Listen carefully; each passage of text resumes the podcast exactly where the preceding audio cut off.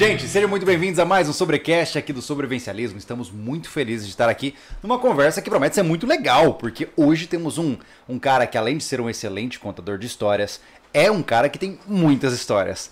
Bem-vindo à nossa mesa, mesa, Pedro.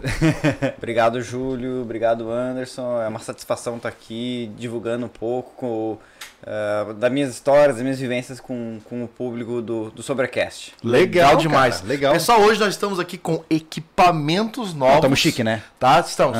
Ah, tava no, nos projetos, mas as coisas acontecem aos pouquinhos e adquirimos fones, né? E, e um equipamento que está aqui embaixo. Então, se tudo der errado, a gente vai ouvir muita música no futuro. E mais do que isso, agora o nosso convidado tem uma cadeira decente. Não sei se você ah, sabe, é Pedro, verdade. É, antes o convidado vinha na cadeira zoada, entendeu? Ele ficava o podcast inteiro meio o troncho. O assim, último ó. já tava assim, Pedro. Ó. Assim, ó. Agora tá tudo bem, né? O convidado é importante. O cara tem a página dele na Wikipédia, então a gente sabe que ele é importante. Só que faltava, é. o cara sobe um monte de montanha pra, pra, pra, pra, pra dar uma entrevista, pra fazer uma conversa, chega aqui senta num, numa coisa errada. Ah, tá o equipamento aqui de primeira, cara. É. Esse somzão aqui. Tá tudo bem. É como agora. diz o outro, a gente é pobre, mas é limpinho. Então, a gente é pobre, mas a gente é organizado. Ai, ai, gente. Antes de mais nada, muito obrigado pela presença de todos vocês. Muito legal tê-los aqui. Ah, lembrando que esse podcast só está sendo possível hoje por conta dos nossos dois patrocinadores que estão em evidência no papo de hoje. Que é. Anderson, pode começar, fica à vontade. Te peguei é... de propósito, é na lata. Eu quero me relembre quais são eles. Já esqueci. o cara não sabe. É que agora ó, a gente tá, ó, tá, ó, tá, tá intercalando. Sim, uma delas é Invictus, obviamente, né, cara? Aqui tá com a gente há mais tempo no sobrevivencialismo, então podemos é. dizer de boca cheia que a marca sim cumpre o que é a proposta dela no mercado. E hoje podemos dizer sim que é a maior marca brasileira é, né, de equipamentos é. táticos e outdoor. E a gente, mais do que qualquer um nesse Instagram que posta roupa da Invictus, a gente bota elas na prática. No regaço. No, regaço. no que elas não foram para fazer é. e até o que elas foram para, né, feitas para Vale fazer. enfatizar que nesta terça-feira, ou seja, ontem, lançamos um vídeo mostrando para vocês um Shemag. Pois é, um lenço, um lenço antigo, utilizado no Oriente Médio. E lá eu mostrei para você 12 formas de você utilizar um Shemag para os mais diferentes cenários. Seja para o frio, para o calor, para a camuflagem e tudo mais. Então dá uma olhadinha lá depois dessa nossa transmissão, né? Certo, e o próximo já pode, pode, eu vou deixar Palácio das Ferramentas. Palácio das Gente, Ferramentas. eu tô aqui, ó, neste momento, olhando para a câmera de segurança do nosso sistema, do nosso local aqui, nosso HG. E neste local aqui, eu posso te dizer que o que eu tô vendo por aquela câmera de segurança vai lhe surpreender no sábado. Sábado temos um vídeo incrível para vocês acompanharem. E ele só é possível por conta da Palácio das Ferramentas. Uma loja que para você que gosta de construir é a loja. Os caras são massas, foi a única loja que deu atenção pra gente. E por isso nós somos fãs deles. Eles estão no fundo do nosso coração, tá? Bem aqui, no ó, fundo? Ó, ó, bem... Já perdemos o contrato, cara. Não, não, não. Eles estão ali, ó. ó. Na parte mais difícil de chegar do coração, tá? Então, fique à vontade para conferir Palácio das Ferramentas, link na descrição. Os outros apoiadores estão aqui embaixo. E vamos começar o nosso papo. Podemos? Vamos começar. Então tá bom. Olha só. Quem é Pedro Hawk? Opa. Bom, Júlio Pedro Hawk é um moleque que ama escalar montanhas, que começou muito jovem, ainda sem muita noção, muito na base da força de vontade, empolgado, com muita paixão e que foi evoluindo ao longo do tempo. Hoje esse moleque cresceu, já perdeu muito dos seus cabelos, por isso que eu tô de boné. tá lidando com a situação ainda. Cresceu a barba. A conta corrente não cresceu muito ainda, porque, porque eu gastei tudo com montanha. e não é barato, né, Pedro? É, valeu a pena, te digo. Ah, com certeza eu acho que vale a pena. Aham. Uhum. E, cara, eu sou um apaixonado, aficionado por montanhismo. Não é só em praticar, cara. É em estudar, é em ir atrás, em contar. Então, assim, ao longo do tempo que a gente vai conversando, você vê que eu vou salivando quando eu vou contando Massa. as histórias, etc. Você trouxe no começo, quando você chegou aqui, você já deu de presente pra gente, né? Uhum. O que, uhum. que é este exemplar que está na minha mão aqui, ó? Coloca na, ali, ó. Cara, esse é o meu segundo livro de montanhismo, chama-se Odisseia Austral. É um livro que conta a história da minha primeira grande viagem, quando eu tinha apenas 18 anos, recém-completos, né? É, ou seja, eu ainda nem dirigia carro ainda, sabe? E aí eu e o meu amigo Máximo Cauch, que é um montanhista muito famoso hoje em dia também, a gente foi até Ushuaia, na, na Terra do Fogo, na Patagônia, de carona, com muito pouco dinheiro, muito pouco recurso. É e no meio do caminho, coragem. É, ficamos seis meses na, na estrada pedindo seis carona. Seis meses. No dedão, assim, sabe? Pouquíssimo recurso. Em que ano era isso? Foi ano 2000. Pô, não era tão, não era tão antigamente, né? Não era tão, mas era um. é, não era tão antigamente, mas eu mandava carta. Olha aí é, que legal. Escrevia diário uh, em papel. Tá, mas vamos começar pelo começo. Por uhum. quê? Cara, não existe um porquê, né? Mas, de certa forma, todas as pessoas, inclusive acho que muitos que estarão aqui ouvindo a gente, as pessoas que se interessam por, pelos assuntos que, que tratamos, elas têm algo especial com relação à palavra, que é a tal da liberdade. Uhum. Todo mundo uhum. quer liberdade, liberdade, mas a gente não sabe exatamente o que é. Quando eu era moleque, cara, eu, eu vivia numa cidade no interior de São Paulo, uma cidade industrial, próximo ali entre uh, Jundiaí e, e Campinas, é uma cidade chamada Itatiba que não existe áreas naturais. Assim, se você sai do, do centro urbano, que é uma cidade industrializada, muito industrial, você vai sair numa região que tem sítios, que tem condomínios, que tem cerca. Então não é um lugar que você chega lá tem uma floresta, tem uma não montanha, é natural. não tem é. nada natural, entendeu? Então eu sempre desejei assim por aventuras. Quando eu era moleque assim gostava de cobra, minha mãe era veterinária, sabe? Eu fui criado dentro de um zoológico. Mas assim, é, eu nunca tive muito contato com essa coisa. Assim, sempre me, me, me chamou muita atenção é, é, essa questão da natureza, etc., mas faltava aquela natureza selvagem. É, quando eu tinha mais ou menos uns 12 anos de idade, eu era um cara assim, é, que estudava no colégio é, público, tinha muitos amigos, galera de tudo quanto é tipo de, de, de, nível, assim. Depois fui estudar no colégio particular e a galera meio que me deu uma gelada, assim, sabe? Eu fiquei meio sem amigos e eu fiquei um cara muito solitário aprender, aprendi a tirar foto sozinho dos animais no zoológico que tinha na minha cidade, que meu padrasto era um dos sócios. E, enfim, uh, por algum motivo, cara, a montanha me fisgou. Primeiro pela beleza, beleza cênica, né? É, a primeira vez que eu vi uma montanha na vida foi uma viagem que eu fiz com a minha mãe e meu padrasto. Meu padrasto é austríaco. E por ele ser estrangeiro, ele tinha cada seis meses sair do Brasil para renovar o visto dele. Então, assim, uh, minha mãe saía com ele, ia, por exemplo, para Paraguai, uh, pegava um voo para ir para Buenos Aires, sempre para ele ficar renovando ali algo barato. Numa dessas a gente foi junto, assim, uma viagem de família. A gente foi para Buenos Aires, que é um destino barato, né, para brasileiro. Uhum. Quando a gente chegou ali no aeroporto de Ezeiza, tinha ali um cartaz, assim, Terra do Fogo. E tinha uma imagem de uma montanha e uma árvorezinha, assim, daquelas que tem no, no na Patagônia. Bem ressecadas. É, que parece um bonsai, assim. Eu falei, uhum. nossa, que lugar, Terra do Fogo. Aí meu padrasto, que também é um cara aventureiro, uh, ele falou, nossa, vamos pra lá, né? E a gente foi, assim, vamos meio ali. que... O moleque gostou, vamos ali. É, vamos de avião, coisa meio que agência de turismo, né? Uhum. E eu lembro, assim, que eu tava na janela do avião, a gente sobrevoou a Cordilheira dos Andes uh, perto de Ushuaia e eu fiquei olhando aquilo, eu falei, nossa e aquilo me chamou muito a atenção, aquele lugar, tudo, tudo mais. E assim, isso ficou na minha cabeça. Mas faltava algo a mais, assim, para eu me jogar na estrada. Até que uh, a vida me levou, assim, a, a, seguir aquelas coisas normais de garoto numa cidade interior, uh, uma cidade industrializada, etc. Assim, tipo, Aquela coisa de amigos, de turminha, de ir em festa, de conhecer as menininhas, de ter uma decepção amorosa. O script normal de todo mundo quase, né? Script normal. A novela adolescente. É. E numa dessas, assim, tipo, uh, arranjei minha primeira namorada, ela me deu um fora, fiquei muito mal. Aí conheci uma outra garota, por intermédio de alguns amigos, que era de um outro colégio, né?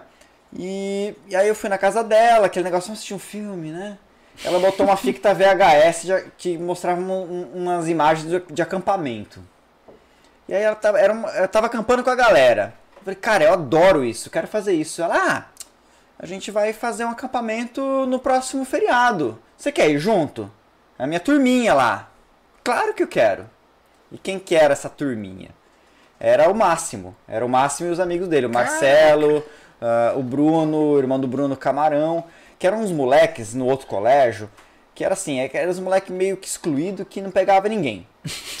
E aí, assim, os moleques gostavam de, de ir pra, pra, pro meio do mato, acampar, fazer fogueira, não sei o quê. E numa dessas eles tiveram a brilhante ideia. Oh, vamos chamar umas minas, cara, vamos pegar. Vamos, quem sabe a gente pega elas, assim, sabe? vamos acampar com as uhum. minas. Aí, meu, os caras eram tão loser, velho, que chamaram a mina e foi o namorado junto, velho, que era eu. Pô, aí, você zoou o esquema. Eu zoei o esquema dos caras. né? No fim, assim, acabamos fazendo amizade com a galera, porque assim, é, por mais que a gente fosse um bando de zero esquerda, cara, era, a gente era bom naquilo, entendeu? então a gente foi, morava, morava em Letatipo, fomos de ônibus até Monte Verde, então é, era uma aventura, né, cara? Pegava um ônibus até Bragança Paulista, Bragança Paulista ia até Cambuí, de Cambuí pegava até Monte Verde, chegava lá, fazia trilha, aí comprava queijo, e aí comia salame, aí acampava, e chovia à noite, entendeu? Era, putz, era muito bacana. E aí, assim, com aqueles moleques, fiz uma grande amizade, a gente continuou fazendo esse tipo de coisa. Mas até então, cara, era fazer trilha e acampar. Então a gente ia pra Pedra Grande de Atibaia, que era perto, ia pra, pra Mantiqueira ali pra, a, a, a, pro, pro, pro região ali de, de Monte Verde, pegava o trem, ia até Paranapiacaba, que é a Serra do Mar de São Paulo, descia, aí tinha os maloqueiros, eh, eh, nadava nas, nas cachoeiras, né? Enfim, era coisa de, de moleque. Aí, cara, eu cheguei pro, pro máximo, a gente, tinha, a gente era os caras assim mais. A gente acabou se tornando assim, os caras mais safos, entendeu? E eu falei, velho, vamos. Ele, ele era argentino, né? Eu ia te perguntar isso, porque eu vi que Sim. o Máximo era argentino, né? Mas desde novo ele já se criou? É, a história foi a seguinte, cara. O Máximo, ele, o pai dele trabalhava numa empresa é, de construção, é, de engenharia, de, de construção de, de dutos, oleodutos, gasodutos, uma empresa técnica, engenharia técnica, né? Chamava, eh, chama-se Tequinte. E aí ele veio para o Brasil, o pai dele trabalhou na África, na Arábia Saudita, na Geórgia, Uau. um monte de país assim. E ele veio pro Brasil e veio a família junta, é, inteira junta, né? E o Máximo tinha 8 anos de idade quando ele veio pro Brasil, nem falava português nem nada, assim. E aí ele cresceu no Brasil. Mas assim, imagina só, cara, no começo da década de 90, quando o Maradona jogava pra caralho, o Canidia eliminou o Brasil da Copa do Mundo. Então, assim, é, é, existia muito preconceito contra a Argentina. Acho que hoje em dia a gente, a gente tem menos essa bobagem de futebol, uhum. entendeu? Uhum, Mas é naquela época era muito forte, sabe? Zoava muito a Argentina. A, gente, a galera odiava a Argentina sem saber. Que loucura isso, sabe? Cara. E os argentinos adoram os brasileiros, assim, isso que eu acho um absurdo, entendeu? Enfim, é, é, como eu já tinha tido aquela, aquela vivência na Argentina com minha, com minha, com minha família, né? Que fui para Ushuaia, lá de avião, com meu pai, fui, conheci Buenos Aires, etc., então, assim, eu sempre fui um CDF em geografia, sempre adorei geografia. Era o aluno que tirava nota 10 em geografia e tirava nota 5 em matemática. e assim, é, quando eu, a gente se encontrou a turminha para ir para aquele acampamento que, que os caras chamaram a minha namorada na época, é, o, o Máximo estava atrasado. A gente ia fazer uma reunião na casa de uma amiga que morava na mesma rua que eu. E aí então o, o, o pessoal, assim, o Máximo, ele era um dos cabeças, né? E ele ia lá para essa reunião. E aí ele estava atrasado, atrasado, aí a, a, a irmã a, da Débora, que era dona da casa, que estava recebendo a gente que ia fazer aquela reunião, falou assim, Pedro, liga lá pro Máximo, né? Ele já tinha um nome estranho, né? Máximo, né? Aí eu liguei e atendeu uma, uma pessoa falando com sotaque espanhol, né? Castelhano. Aí eu falei, nossa, cara, o Máximo, ele é argentino? De onde que ele é? Ah, você não sabia que o Máximo é argentino? Aí ele chegou assim, né? E ele parece aquele ator lá do filme Sexto Sentido, o Dan Austin. Naquela época, assim, ele era bem molequinho. Aí ele chegou, e aí eu perguntei, você é argentino? Aí ele veio falando meio que sotaque, assim, espanhol. Eu, eu, eu sou. Eu sou aí. De, é. de onde você é? é? Ele meio assim, meio já com. Sabe, querendo na defensiva, porque achava que eu ia zoar com ele, entendeu? Ah, Argentina, não sei o que, futebol, Maradona. Aí ele, eu sou de Córdoba. Assim, meio que falando, falando como os argentinos chamam Córdoba, né? Sim. E aí, ah, que legal, Córdoba é a segunda maior cidade da Argentina, tem 2 milhões de habitantes, lá fica a fábrica Fiat, lá tem uma usina nuclear, não sei o que, no centro do país. Porque eu era CDF de geografia, ele ficou meio, opa, não, não, o cara não veio zoar comigo, né? E aí acabamos fazendo amizade. Viraram bons amigos. Aí assim, depois que a gente começou a fazer esses acampamentos, que eu já conheci naquela época de ter visto a janela do avião, a Cordilheira dos Andes, etc. Eu falei, cara, e se a gente fosse pra Argentina fazer uma viagem, cara? Ele, nossa, cara, é um sonho meu, velho. Nossa, eu adoraria, queria conhecer os Andes, queria escalar o Concagua vamos para Patagônia. Então, assim, aquilo foi o, o tempero, né? Uh, naquela mesma época eu ganhei de um amigo o livro uh, uh, Na Natureza Selvagem, do John Krakauer, né, que uhum. conta a história lá do Alexander Supertramp, né, do Chris McCandless. Sim. Na época não era tão famoso, ainda era uma coisa desconhecida, ainda era uma coisa alternativa. Underground, assim, né? Era totalmente underground essa história. Sabe? Só um parênteses, tu soube que tiraram o ônibus de lá, né? Sim, isso. Porque isso tinha muita gente Cara, morrendo e se perdendo, tava dando trabalho pra caramba. cara. velho, Tocou pessoalmente. você. Esse lance do, do ônibus ser retirado, cara, eu tava ano passado, no meio da pandemia, eu vi esse vídeo com a música do Ed Vedder. Ah, Aí eu Society. falei, não era Society, era uma outra que. É, não lembro o nome da música. Mas enfim, eu falei, cara, uma música do Ed Vedder com aquela imagem de tocar, gente. Eu falei, cara, eu preciso contar minha história. Porque esse cara me influenciou no passado. Não que eu tenha feito algo igual, mas eu vivi minha própria história depois disso. E aí, então, base, é, assim, influenciado pela história da natureza selvagem, eu fui busco- buscar a minha natureza selvagem. Então, eu e o Máximo, a gente falou assim, cara, vamos economizar grana, vamos dar um jeito pra fazer essa viagem. Isso a gente começou a planejar no ano de é, 98. E aí, cara, naquela época, um dólar valia um real.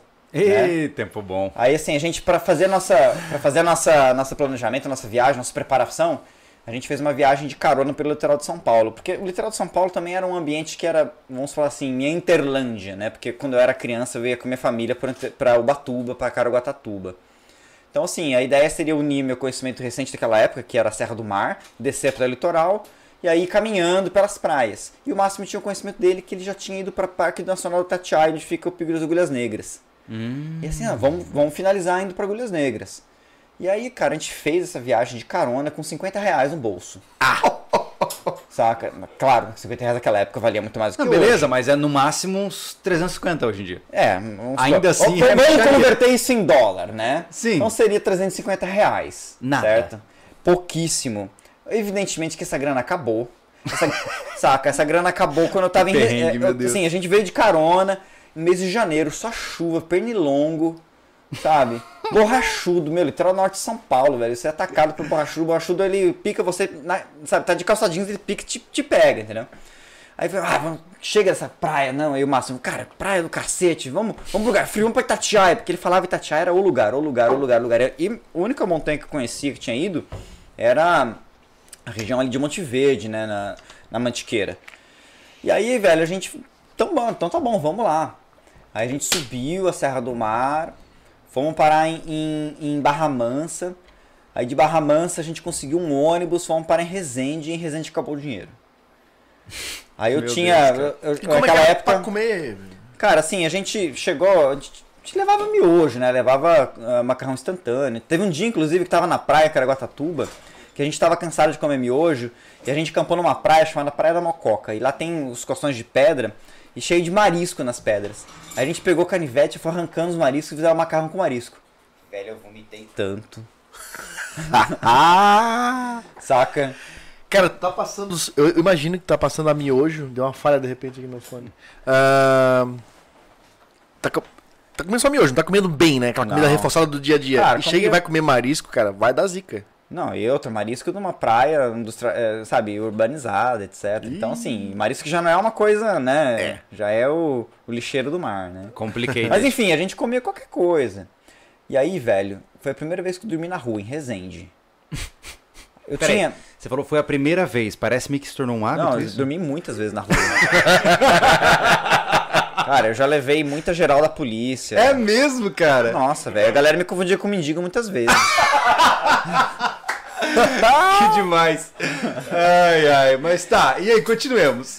Não, velho, aí assim, eu tinha, naquela época, meu pai tinha feito uma conta pra mim no Banco do Brasil, né? Aliás, obrigado, viu, pai? Não, porque ele, ele também fez uma previdência privada pra mim, isso é uma coisa boa pros filhos, né? Sim, então faça, aham. galera, ó, pre- previdência privada você pode deduzir do seu imposto de renda, tá? Olha aí. Faz pro seu filho. Pronto, tá resolvido. E aí, assim, é, só que eu tinha meu cartão de crédito, ele só funcionava dentro do estado de São Paulo, alguma coisa assim. Aí eu fui tirar dinheiro, é, sei lá, não tinha muita coisa no banco, evidentemente, né? Tinha uma conta ali de adolescente, tinha, uma conta TIM. E aí não funcionou, velho, eu não conseguia tirar dinheiro. E aí, velho, eu tava lá no. Seu Ah, não! Meu Deus, Uau, achei que tinha falado uma nave alienígena aqui. cuidado. O grande irmão sempre observa. A Siri nunca fala comigo, velho. O que aconteceu? Você falou Tá de com dinheiro. ciúme? Falou de dinheiro, cara. Ah, tá, Tá, e aí você não conseguiu tirar dinheiro. Ah, eu não consegui, né? Aí eu tava lá na- no caixa, assim, tentando. Eu lembro que foi a primeira vez que eu ganhei esmola na minha vida. Uau! Peraí. É. A primeira vez eu imagino que também de muitas. Eu, eu já ganhei esmola de mendigo, cara. O mendigo ficou com pena de você. Pega, meu filho. Mendigo ficou Tá com sua pena cara de mim. péssima. Velho, no Chile, tá nesse livro aqui, velho. Cheguei. Mas esse, esse calma que vamos chegar lá. V- vamos, vamos por partes. Caraca! Velho, é o seguinte, cara. Eu não consegui. O cara me deu esmola, mas assim, era pouca grana, né? Enfim, eu não consegui tirar dinheiro e dormir no chão na rua, né? Eu achei uma rua sem saída, aí já fui vendo os esquemas. Então, por exemplo, você não vai. Se você quiser ter eh, sossego numa cidade você for dormir na rua, você vai procurar uma rua sem saída, com pouco movimento, que ninguém presta atenção em você. Né? Olha só os esquemas. Faculdade de mendigo aqui rolando aqui, ó. Curso de mendigo, velho. Ó, a- a- tem a alimentação de mendigo, tem esquema pra você dormir tranquilo de mendigo. Tem um monte de esquema, velho. Olha Né? só. Caraca, Aham. mano. É. Isso que é experiência, cara. Ai, meu Deus. E aí? Mas aí, assim, evidentemente fui socorrido, né? Era um moleque de 17 anos de idade. Meu, o irmão da, da minha madrasta, ele morava em Taubaté. E aí ele comprou passagem pra gente. A gente pegou um ônibus até Taubaté, chegamos lá, tomamos banho, comemos. Aí ele emprestou dinheiro. Aí a gente pegou um, um, um cometa, fomos até Engenheiro Passos, que é uma, uma, uma cidade que pertence a, a um distrito de Resende. Onde que começa a estrada que cruza Mantiqueira até chegar em Minas. E essa estrada é que dá acesso à parte alta do Parque Nacional Tatiaia. A gente desceu do ônibus ali, começamos a caminhar. Peraí, peraí. Mas ele, ele resgatou você não pra levar você de volta pros seus pais, e sim pra vocês continuarem na aventura. Não, a gente não era muito cabeça dura. Aliás, ainda sou, né? É, a gente tem Entendi. muito. A gente é determinado, entendeu? Eu queria ir pra Itatiaia, queria ir pra Itatiaia, que Itatiaia era a meca. A Tá. meca da montanha. Aham. E aí a gente saiu caminhando, anoiteceu, continuamos caminhando, fomos tentando carona, não deu certo. Enfim, caminhamos toda lá os 30 e poucos quilômetros de estrada de asfalto, depois chega a estrada de terra, vai subindo, subindo, subindo. A gente chegou no local chamado Brejo da, da Lapa, que é um gramadão do lado de um rio já a quase 2 mil metros de altitude. Meu, tava fresco, estrelado. Falei, nossa, esse lugar é realmente Shangri-La, né? Shangri-La. Ô, Pedro, tô, tô ouvindo tu contar essa história e eu, eu sei que já passasse por isso e eu tô preocupado ao mesmo tempo, cara. É engraçado isso, né? Como é que é andar dois moleques em São Paulo, dormindo na rua, vivendo aí a vida como um mendigo vive? A segurança, porque hoje São Paulo é outra pegada. As O que, que era pessoas São tinham- Paulo nos anos 2000, cara? Cara, as pessoas tinham medo de mim, velho. Tu devia ser muito. Pô, tu devia ser muito feio. Eu passava na rua, passava na rua tudo sujo, fedido, depois de 10 dias de tomar banho. Barba a grande, galera- cabelo comprido. Não, a galera escondia a carteira, entendeu? Caraca. Mas assim, é, isso que é legal, assim, as pessoas têm muito medo, velho. E assim, apesar do mundo ser horrível, é, ele continua sendo um lugar incrível. Então, assim, ainda existe muita aventura pra gente fazer. E veja só que coisa, cara. A gente faz tudo isso com pouquíssimo dinheiro. É Mas verdade. precisa de tempo. Então, assim, depende muito do seu desprendimento, sabe? As pessoas não imaginam que um moleque. Assim, eu não sou um cara de. eh, que vim de uma família super humilde. Meu pai era médico, meu padrasto era estrangeiro. A gente tinha boas condições, mas assim, nunca fomos de ostentar nada, nunca fomos de. ah, ah, De sabe, luxo. De achar que algo material fosse te colocar, sabe, num patamar superior ao outro. Pelo contrário, né? Eu fui criado, eu, eu estudei em colégio público, meus amigos eram os filhos da faxineira, entendeu? Então, assim, eu sempre tive uma visão é, muito diferente da bolha das pessoas. Hoje, o problema hoje é que as pessoas vivem muito, muito em bolhas e elas não conseguem ver o mundo fora dessas bolhas, né? Uhum, com certeza. Mas aí, a partir dessa primeira grande aventura, você embarcou em aventuras ainda maiores, eu imagino. né? Sim, quando a gente terminou essa viagem, é, é que a gente percebeu que daria para realizar aquela, aquela viagem dos sonhos de ir pra, pra Patagônia é, de carona. Porque assim, a gente, influenciado pela história do Chris McCandless, a gente via assim que a natureza selvagem é, da América do Sul, o nosso Alasca, era a Patagônia. Então, cara, vamos pra lá. Já que você é argentino, Márcio, vamos pra Argentina. Então a gente foi planejando. O primeiro, a primeira é, é, quebrada de cara que a gente teve foi logo que a gente voltou dessa viagem pelo litoral, que a gente estava ali de carona também, nossa experimento. Que a gente chegou em casa, antes de chegar em casa, eu tava lá em Tatiaia e aí um, um professor de geografia que a gente conheceu lá falou: pô, vocês não ficaram sabendo que ah, o dólar estourou o valor, agora tá 2 para 1? Falei, puta merda, porque a Argentina continuou com o valor 1 por 1, né? Naquela época um peso era um dólar. E aí, então, essa foi a primeira coisa. Nosso dinheiro valia metade do que, do que valia antes, de um dia pro outro, né? Foi quando o real teve a grande desvalorização em 99. E aí, quando a gente chegou em 2000, tipo, nosso dinheiro continuava ah, com, com, um valor baixo, né? Então isso fez com que a nossa viagem pela Argentina fosse mais perrengosa, fosse menos. A gente não gastava dinheiro com nada, velho. Não gastava dinheiro com nada. Assim, a gente acampava na periferia de cidade. É mesmo. Quando a gente estava na cidade, a gente sempre evitou. Né? Andava de carona. Ficamos assim. Em hostel, a gente ficou na cidade de Mendoza. Hostel, tá?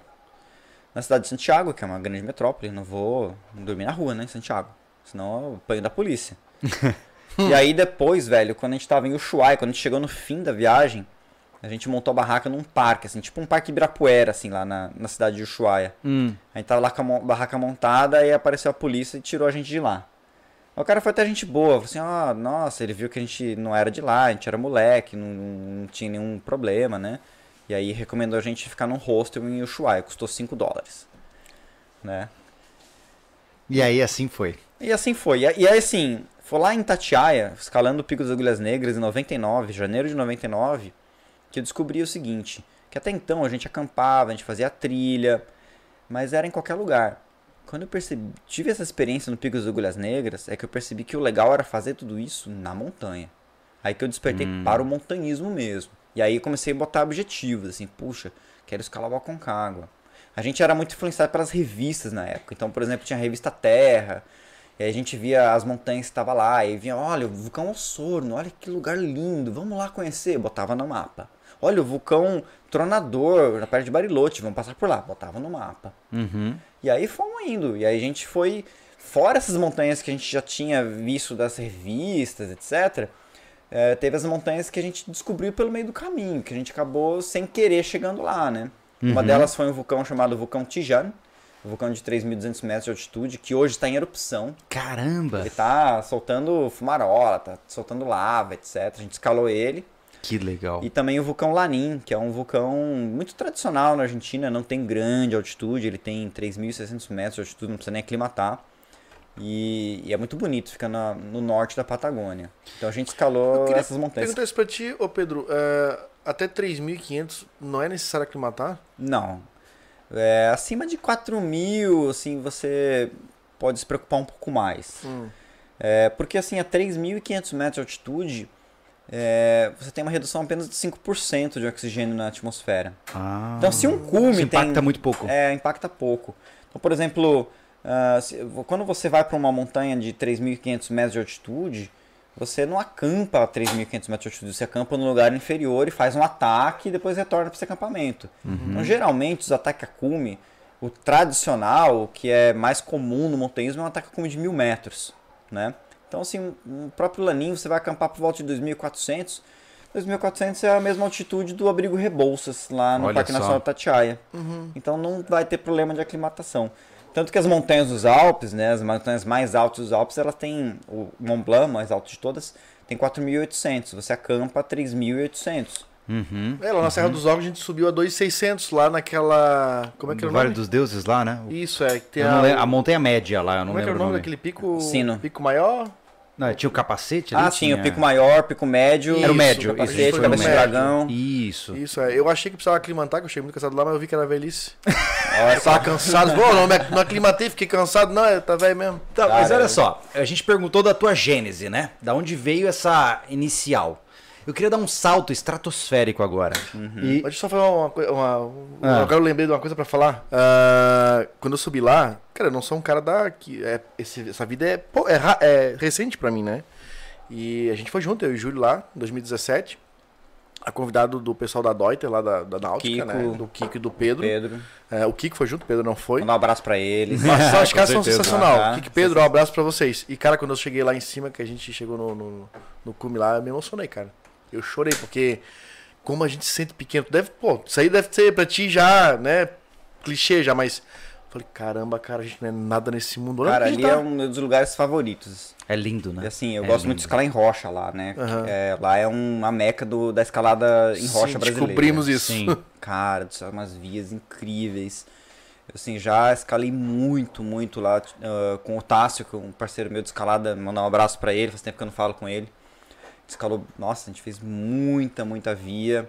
Passei muitos perrengues, é um lugar lá que Se a gente for entrar nos perrengues, cara, dá Vai pra longe. falar muito também. Então, eu queria dar esse salto estratosférico, porque assim, a gente entendeu da onde veio a sua, o seu ímpeto de explorar. Agora eu queria ir pro lado oposto. Qual foi hoje pra você a aventura mais difícil da sua jornada até hoje? Ah, legal, cara. Olha, é o seguinte. Muitas pessoas começam da seguinte pergunta: Qual foi a montanha mais difícil que eu escalei? E eu te digo, é, em termos de montanha, a mais difícil, a mais complexa foi o Manaslu, que é uma montanha de 8 mil metros. Né? Existem apenas 14 montanhas com mais de 8 mil metros no mundo. E ela é a, a oitava mais alta, né? Então, assim, em termos de complexidade, por causa da aclimatação, os ciclos, o tempo que você fica lá, eu fiquei lá quase 50 dias. Caraca! Né? Então, isso foi o mais é, complexo, mas não foi o mais difícil. É isso que eu pergunto, mais difícil como percepção tá? individual eu mesmo. acho que o né? mais difícil pra mim, cara, foi uma expedição que eu realizei junto com o Max. O Max, o Giovanni, a Suzy, eu vi que você estava ali vendo os vídeos da SpaceX. Aham. A Suzy, ela é cientista espacial, ela até ganhou um reality show na Inglaterra, ela é Caraca. inglesa. Ela é, é professora da Universidade de, de Leicester. Ela ganhou um reality show porque ela é montanhista, ela é super nerd. e aí ela vai fazer um voo espacial, nem sei como é que ficou essa história. Mas enfim, uma expedição que a gente fez para Patagônia em 2015, é, a gente ganhou um financiamento do British Mountaineer eh, Council, que é a Confederação de Montanhas da Inglaterra. A gente teve um projeto, eh, foi escolhido o nosso projeto como um dos melhores projetos daquele ano eh, de montanhismo exploratório científico. O Max e a- o, o Máximo em, em 2011 ele começou, ele, ele queria ter um projeto para chamar de meu, quer dizer, chamar dele, né? Que ele queria fazer uma coisa inédita, uma coisa diferente, uma coisa que ninguém fazia, queria inventar um novo projeto no montanhismo. E ele veio com uma ideia, cara, de escalar 50 montanhas mais altas do- dos Andes. Caraca. Aí eu falei, velho, mas por que 50, cara? Ah, porque é um número redondo, um número bonito, não sei o quê. Eu falei, velho, por que que você não escala todas as montanhas acima de 6 mil metros nos Andes? Porque assim, no mundo existem os grandes slams do montanhismo. Então, por exemplo, tem lá as 14 montanhas acima de 8 mil metros, todas elas no Himalaia. Né? Aí tem gente que escala todas as montanhas acima de 4 mil metros nos Alpes, são 82. Caramba. E assim, eh, e nos Andes, velho? A gente tem um grande slam? Não tem. E aí ele veio com essa ideia de fazer 50 nos Andes. E eu disse pra ele, cara, faz todas acima de 6 mil. Porque as montanhas nos Andes, a altitude mais alta que elas alcançam é 6 mil metros. O Aconcagua tem 6.962, é a mais alta de todas, né? Tem quase 7 mil metros. E ele falou, porra, velho, como é que eu vou escalar todas as montanhas de 6 mil metros que eu nem sei quais são, cara? Não existe uma lista. eu falei assim, ah, velho, você é você, cara, você é o máximo. Dá seus pulos. Vai atrás. Mano, naquele dia eu sei que ele não dormiu, velho. Porque assim, o máximo é assim, quando ele tem uma coisa assim, que ele é tão focado que ele vara madrugadas, entendeu? E aí ele fez isso, velho. Ele começou a pesquisar, pesquisar, pesquisar. Aí ele começou a usar o Google Earth como fonte, né? Porque o Google Earth, quando você deita ali as imagens, você vê as montanhas, né? Sim. Por que, que você vê as montanhas? Porque lá não é magia, é que lá tem uma imagem, ou seja, um satélite passou e ele coletou aqueles dados, esse satélite, que a maior parte do- da- das imagens do Google Earth é usado um, um- satélite, uma missão topográfica chamada SRTM, Shutter Radar Topographic Mission, que é um, fosse um scanner da Terra. Então eles obtêm essas imagens é, é, de, de relevo através dessas imagens de satélite. Então ele foi buscando, usando métodos gratuitos disponíveis aí na internet para descobrir quais eram as montanhas mais altas dos Andes. Aí a Suzy entrou na jogada, como ela era muito nerd, ela desenvolveu um código em Python que ela foi definindo o que, que era montanha e o que, que não era. Uau. Meu Deus. Porque assim, é uma coisa meio complexa, assim, Que o demais, conceito cara. de uma montanha.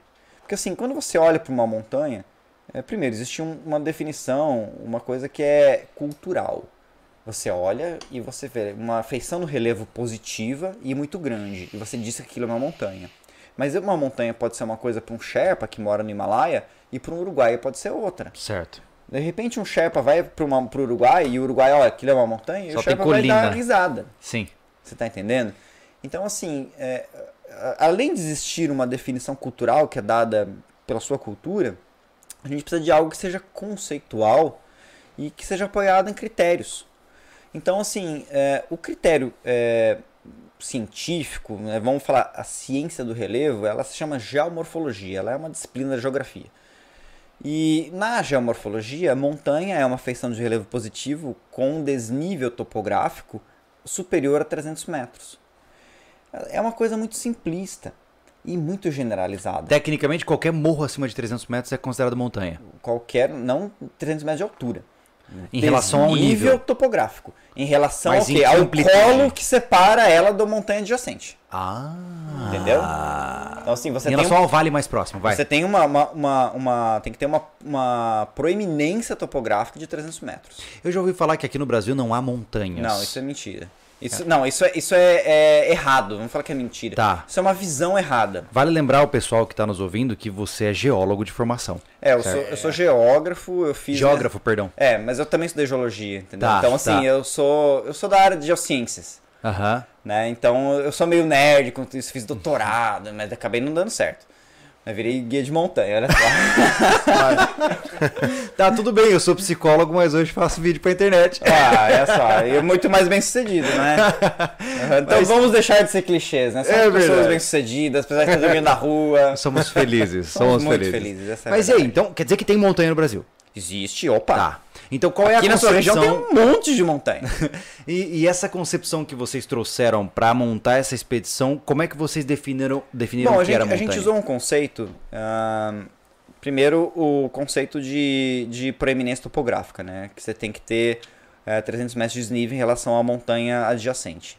Então, eh, usando o código Python da Suzy, ela conseguiu identificar no relevo quais eram essas montanhas. Uhum. Mais tarde, eh, a gente acabou aperfeiçoando e hoje a gente usa um critério que ele até dá meio que quase a mesma coisa, que a gente chama de dominância eh, eh, topográfica. Que ela é mais ou menos assim: você tem que dividir eh, a, a amplitude, né, a dominância topográfica, a amplitude topográfica, pela altitude da montanha e multiplicar por 100. Isso vai dar um valor percentual de quanto que essa montanha se destaca com relação à montanha adjacente. Se esse número for superior a 7, a gente considera como montanha. Se não for superior a 7, ou ela vai ser um subcume, ou ela vai ser um, uma, um morro. é. Depende da situação. Tá. né? Então, tá. por exemplo, vamos pegar uma, ah, um exemplo nacionalmente conhecido, né? O Pico das Agulhas Negras, que a gente fala agulhas no plural, né? Porque são vários. Uhum. Então a gente considera só uma única montanha. A gente não considera o cume do Cruzeiro, o cume do Livro, o cume Sul como montanhas separadas. A gente considera cada um como um cume. É um agrupamento. É um agrupamento. Agora vamos lá para o exemplo que você disse antes, lá da região do- dos três picos. Você tem o pico maior, o pico médio, o pico menor, tem o capacete. Quais delas são montanhas e quais delas são cumes secundários? Santo Deus, eu não sei. Então, eu fiz essa conta. Na verdade é o seguinte, é montanha pelo índice de dominância. O pico maior, evidentemente, é a montanha mais alta da Serra do Mar. O pico médio e o capacete. O pico menor, ele é um subcume do pico médio. Ele não tem dominância suficiente. Agora Agora- lembra que como é que é aquele negócio do seco, subtreco do negócio coisado lá daquele filósofo lá? Agora sim, veja que coisa interessante. Pelo conceito da geomorfologia, aquele dos 300 metros, seria a montanha apenas o pico maior. Olha Então só. a gente eliminaria é, é, o pico médio, eliminaria o capacete, que culturalmente para nós somos mon- é, montanhas. Para nós que somos escaladores montanhas, aquilo é montanha. Entendi. Ou seja, esse conceito de dominância ele é um conceito justo porque ele é mais fiel, fidedigno àquilo que a gente vê na paisagem. E porque essa ele leva consideração- cultural. É, ele leva em consideração o destacamento daquele, daquele, daquele relevo na paisagem, porque é percentual. você tá Entendi, entendendo? entendi, entendi. Então, assim, é Que muito legal, interessante. cara. Aí o que acontece? É, o Max e a Suzy fizeram essa lista. Só que eles obtiveram não apenas a Quantos? lista das montanhas, é, é 105 montanhas acima de 6 mil metros. É muita coisa. Mas eles obtiveram não apenas a lista das montanhas de 6 mil metros, mas também a lista das montanhas de 5. Hum. Então, assim, ó, a galera que critica a gente, só escala montanha por número. Não, não, não, não, não. A gente não quer escalar só as montanhas mais altas. Porque quando a gente fez essa lista, a gente começou a observar as montanhas de 5, que não tinha nem nome, velho. Que eram virgens. Então, aí a gente foi atrás, né? Porque a gente foi atrás das toponímias, etc. Fomos fazendo pesquisa, pesquisa, pesquisa. E aí descobriu, cara, essa montanha não tem nome, isso aqui não tem nem nome. Aí você entra em contato com alguém ali da região. Peraí, deixa eu entender. Uma montanha que não tem nome é uma montanha que não foi conquistada? Quase sempre. Ou Ou, foi- ou porque você não sabe que ela tem Ou nome. foi e se perdeu no É. tempo? Aí a gente fez uma expedição, cara, pra escalar montanhas virgens. E aí Que a gente, demais. a gente submeteu esse projeto na BMC, na Aham. British Mountaineer Council, e eles financiaram a gente. E aí? Aí a gente foi, velho. Cara, de brava. De brava Tá, peraí. Foi assim, foi a única, a primeira vez que um montanhista não britânico foi é, é, Financiado. financiada pela BMC, que fomos Que nós. demais. E aí, velho, foi uma perrengue. Essa viagem foi, cara, deu muita coisa errada, mas deu muita coisa certa. A gente escalou no final dessa viagem, foram uns 45 dias, 50 dias de expedição. A gente escalou 12 montanhas. Caraca. Aconteceu de tudo, velho. Pra começar, meu carro congelou. é, congelou o líquido anticongelante. E aí eu, eu queimou junto de cabeçote. Santo Deus. Aí quando eu tava na, na, na oficina é, retificando o motor, peguei um puta de um terremoto. Meu Deus. Saca? Aí depois fomos pra montanha e a montanha tava, meu, um, um ano excepcionalmente frio. Pegamos nevasca. Pegamos. A gente teve Que que, tipo andar. de temperatura que você encontra nessas situações? Cara, eu já peguei temperatura assim de menos 40 com carro. menos 50, assim, com neve entrando dentro do nariz. Cara, assim, a gente pegou baixo. menos 8 e eu achei que eu ia morrer. Cara, eu entrei num freeze menos 20 e é congelante demais. A questão é, dói existir, parece, né? Olha, eu te falo, é, o frio nos Andes, ele é muito congelante, mas o frio aqui em Santa Catarina no inverno, velho, é, é mais desconfortável. É mesmo, a sensação térmica é diferente, diria? o ar é úmido, cara. Ar úmido Hum, entendi, é, é dureza. entendi. Uma pergunta que eu tava. que eu ia fazer ali, que eu quase te cortei, Pedro, mas é. Tá, essas montanhas virgens que vocês foram conquistar. Cara, era no facão? Não tinha trilha pronta? Não. Como é que era esse negócio? Cara, é Era assim- tipo desbravador mesmo? Vou chegando, vou abrindo, vou É, entrando? Essas montanhas, a maior parte delas, fica numa região dos Andes chamada de Puna do Atacama. Puna, em Aymara, significa lugar alto, né? Uhum. Tanto que quando você vai pra Bolívia, você começa a passar mal por causa da altitude, é, você fala assim, o boliviano fala, ah, você está com puna, você está apunado, né? Você toma um remédio chamado Puna Cap. Tá com mal de atitude. É, tá com mal de altitude, né? Na verdade, nada menos é que esse remédio é um ibuprofeno, entendeu?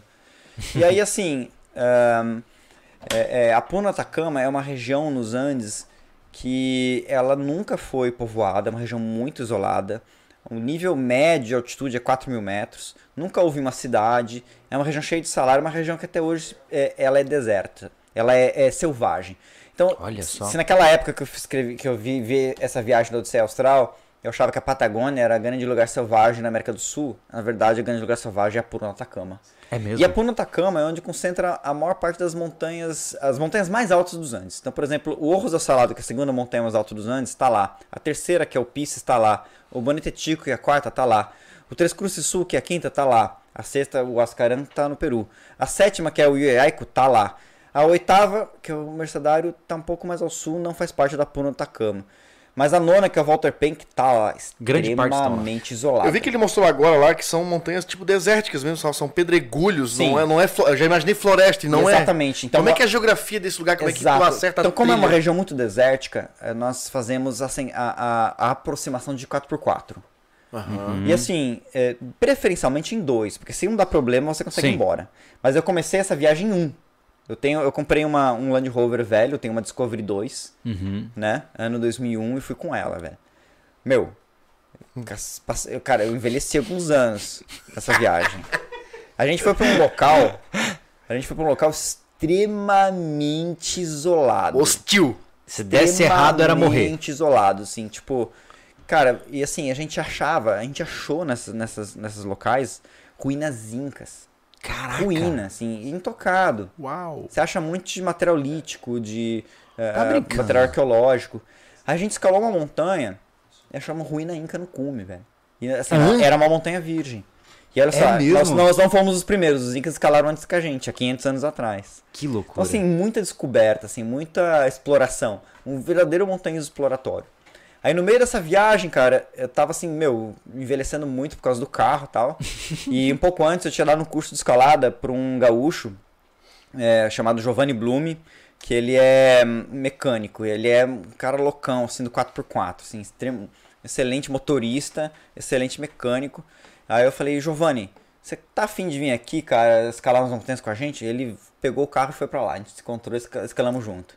E aí deu um monte de zica, também congelou o anticongelante dele, estourou o, o, ah, ah, a válvula termostática, Meu rachou, Deus. trincou. Meu, deu, Tudo errado. deu um monte de zica, mas a gente se superou em todas. E aí o que aconteceu, velho? Como no começo da viagem tá, a gente tava pegando uma condição de muito gelo, tava muito difícil as trilhas 4x4, muita neve, etc.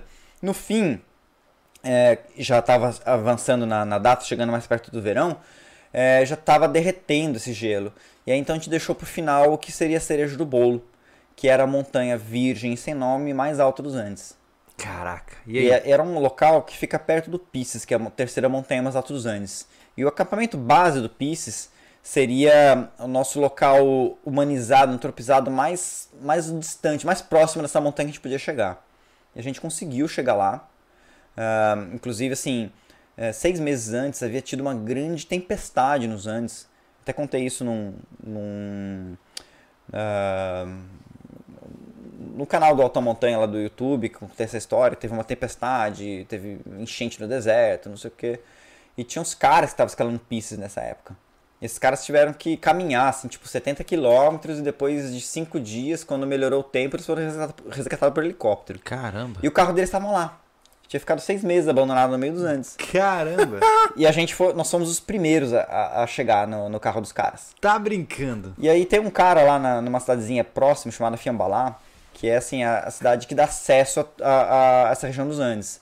E esse cara, ele é o cara que, que abre trilha com carro e tudo mais, e ele tinha sido pago pelo dono dos carros para ir resgatar.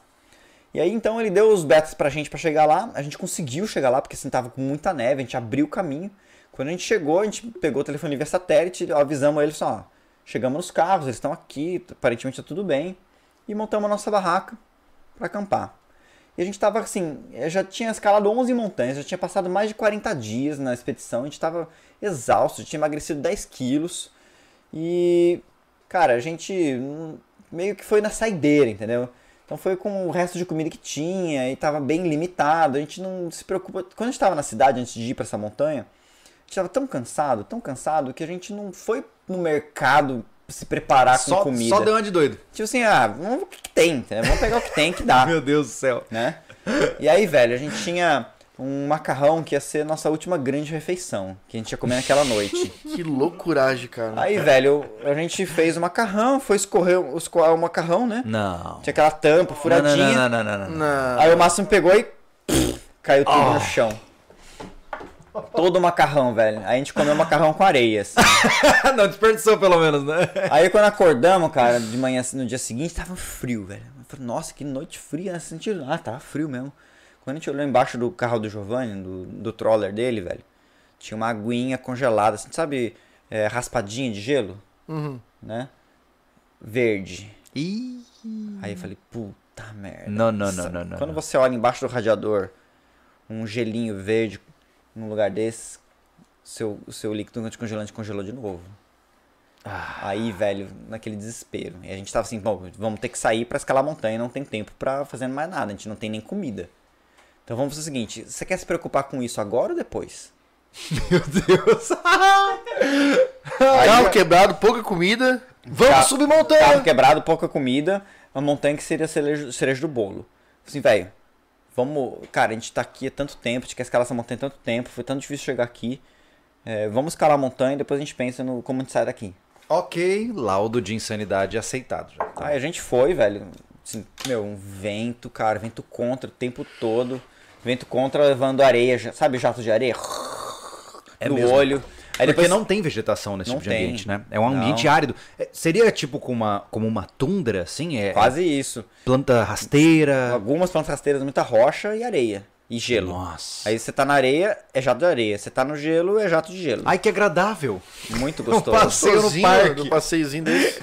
Aí a gente foi até onde deu. Tá, mas qual era a... É, vamos dizer assim, você tá carro quebrado aqui, o quão distante em quilometragem e altitude Acho você que estava? 12 quilômetros que a gente conseguiu acampar. A gente conseguiu caminhar tá. 12 quilômetros. E desnível?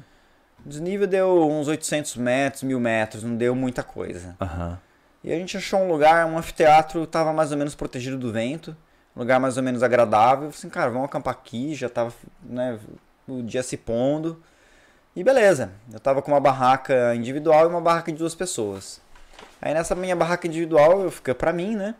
E aí a gente foi cozinhar o que, resta, o que tinha de comida na barraca de duas pessoas. Fomos lá, cozinhamos e O tal. que era esse resto de comida, cara? Se ah, era alguma gororoba. Porque se a comida boa era o macarrão, o que, que sobrou? É, uma, alguma gororoba sem graça, né? Entendeu? De resto de fundo de, de mochila. Beleza, comemos aquilo lá. Quando eu voltei pra minha barraca, cara, minha barraca ela tinha umas telinhas Que ela, é, o, o quarto, né, a parte interna, era de telinha. E aí, meu, tinha dado um vento, o vento passou por baixo do- da lona, né? E aí e- encheu de neve dentro. Meu saco de dormir tava. Cara, tinha é, 30 centímetros de neve. Ai, que perrengue. Só que assim, era uma neve fininha. Eu Tava, como tava muito frio negativo, a neve não derretia. Então meu saco de dormir não molhou. Ainda bem. Caraca. Aí a gente foi dormir em três na barraca de dois. Aí, meu, puta condensação. Tipo, nevou dentro da barraca, né? À noite. Acordamos de madrugada, fomos pro, pra, pro cume da montanha. E assim, a gente não conseguiu aproximar muito dela, então tava bem distante. E a gente fez uma aproximação para chegar na montanha de mais ou menos uns 15 quilômetros. E foi O que também. que, é essa aproximação, só pra eu entender? É, você chegar perto, caminhar até onde até você chegar no começo até dela. achar o caminho. Isso. Né? Cara, que é um deserto, um planaltão. A gente passou por um passo, né? Ou seja, uma cela entre duas montanhas, subiu, desceu do outro lado e foi se aproximando dessa outra É porque montanha. você não tem uma trilha definida. Não, você não tem que ir no trilha. rumo, né? Vamos Tem no que- rumo. Entendi. Não tem trilha, não tem nada. Tá, tá. Aí a gente conseguiu escalar essa montanha, tava um vento, cara, um vento de derrubar. Assim, foi exaustivo, eu eu quis desistir. Mas assim, acabei não, não desistindo, fui até o fim. Fizemos cume lá pelas quatro da tarde, que é tarde, né? Quatro bem da tarde. é bem atrasado, né? Ah, e assim, é, naquele, é, naquele ano, um ano antes na verdade, eu tinha perdido um grande amigo. Uhum. Que ele tinha morrido de leucemia. Olha só. Então, assim, foi uma promessa que eu fiz pra ele. E a gente foi jogando as cinzas dele nas montanhas. Foi uma coisa muito Uau, bonita. Olha só, cara. E aí nessa montanha a gente jogou as cinzas dele. E, e a gente nomeou, como ela não tinha nome, a gente deu o nome dele. Olha que Chama-se legal. Vulcão Parofes. Parofes era o apelido dele, né? Paulo Roberto Felipe Schmidt. Parofes. É, só que ele não queria muito que escalasse não, porque foi difícil, viu? Cara, aí na volta, velho. A volta foi outra história, assim, porque a gente, como eu falei, né, a gente teve que passar por uma cela. Sim. Teve que subir e descer. E aí na volta, a gente também teria que pegar esse mesmo caminho. Mas existia um outro caminho, numa outra cela ao norte, é, que a gente poderia é, poupar de ter que subir e descer um caminho. Podia seguir mais ou menos o mesmo caminho, mas caminhava mais. Só que a gente sabia disso pelo mapa. Eu não sabia, assim, de ter ido pra lá. Ou seja, a gente ia encarar um, um terreno inédito, achando que ia ser mais fácil a volta. Resultado. Quando eu tava escurecendo, velho, o Márcio tava andando na frente, que ele anda muito mais rápido. O Giovanni no meio e eu atrás. E eu gritava e ninguém parava. Eu gritava, Giovanni! Espera! e, E o cara nada. não parava. E eu andando, eu andando, não aguentava. Pegava o rádio, acabada a bateria. né? Aí eu peguei a lanterna, sem bateria. Aí quando tava no Lusco Fusco, assim, o Giovanni parou, eu alcancei ele. Eu falei, porra! Por que, que você não esperou, velho? Tava, meu, gritando ali atrás, não sei o que, eu tô exausto, não aguento mais. Ele, porra, velho, tô gritando aqui também, o Max não para. Ninguém se ouvia. Só que, eu, meu, também não aguento mais, não sei o que. Eu falei, porra, cara, tô tentando baixar um rádio e, e acabou minha bateria do rádio. O meu também acabou. E, porra, cara, agora vai começar a noite, tô sem pilha na lanterna. Eu também tô sem pilha na lanterna. Meu Deus do céu. E assim, e, e não tinha pilha no GPS, eu tava com GPS também, Nossa. sem pilha. e a gente no lugar inédito, indo pro acampamento. Só que, meu, num lugar que eu não tinha ido, não tinha nem pegada pra seguir. Sim. Era Tinha um que ser lugar diferente, no instinto. saca? E aí, sem GPS. E aí anoiteceu. sem Meu lanterna. Tá. Noite a de lua temperatura aí nova. tava quanto assim? Você diria? Tava. Ela caiu pra uns menos 10, menos 15 para, à noite. Para, Pedro, para. ó, tem grama pra cortar aqui, ó. É mais, mais trabalhoso, entendeu? Não, velho, e assim, imagina Não, você. para. Força no de loucura. Velho, pra, pra piorar. Tô de cara. Não, é pra piorar, velho, era lua nova, não dá pra ver porra nenhuma. não tem luz nenhuma. Por sorte, o Giovanni tinha um relógio Garmin e Tá marcava altitude. Ah, tá. Então, assim, a gente sabia que tava na altitude acampado lá, não lembro qual que era exatamente, acho que era 4,600. Aí começamos a descer um vale, e descia, descia, descia, descia, chegou lá 4,600 e nada, 4,500 e nada, 4,300, eu falei, porra, não, não é aqui. Estamos no lugar errado, velho. Os caras se localizando pela altitude. É. Olha que legalzinho. E, e assim, a gente já tava, tipo, 20 horas andando, sem se alimentar, sem beber água, desidratado. Meu Deus. E assim, porra, velho, eu não vou parar de. Se eu parar aqui, eu congelo. Né? E você não aguenta mais. Você não tá mais aguentando. Aí que você vê como você é forte. Porque depois de descer tudo aquilo, meu, eu voltei a subir. Uhum. Né? Porque quando você percebe que você tá no lugar errado, deixa eu tentar voltar pra onde eu errei. Uhum. Foi isso que a gente fez. A gente voltou pra onde tinha errado. De repente a gente olha uma lanterninha subindo. Era o Max. Voltando pra buscar a gente. Aí a gente, Máximo, seu cuzão!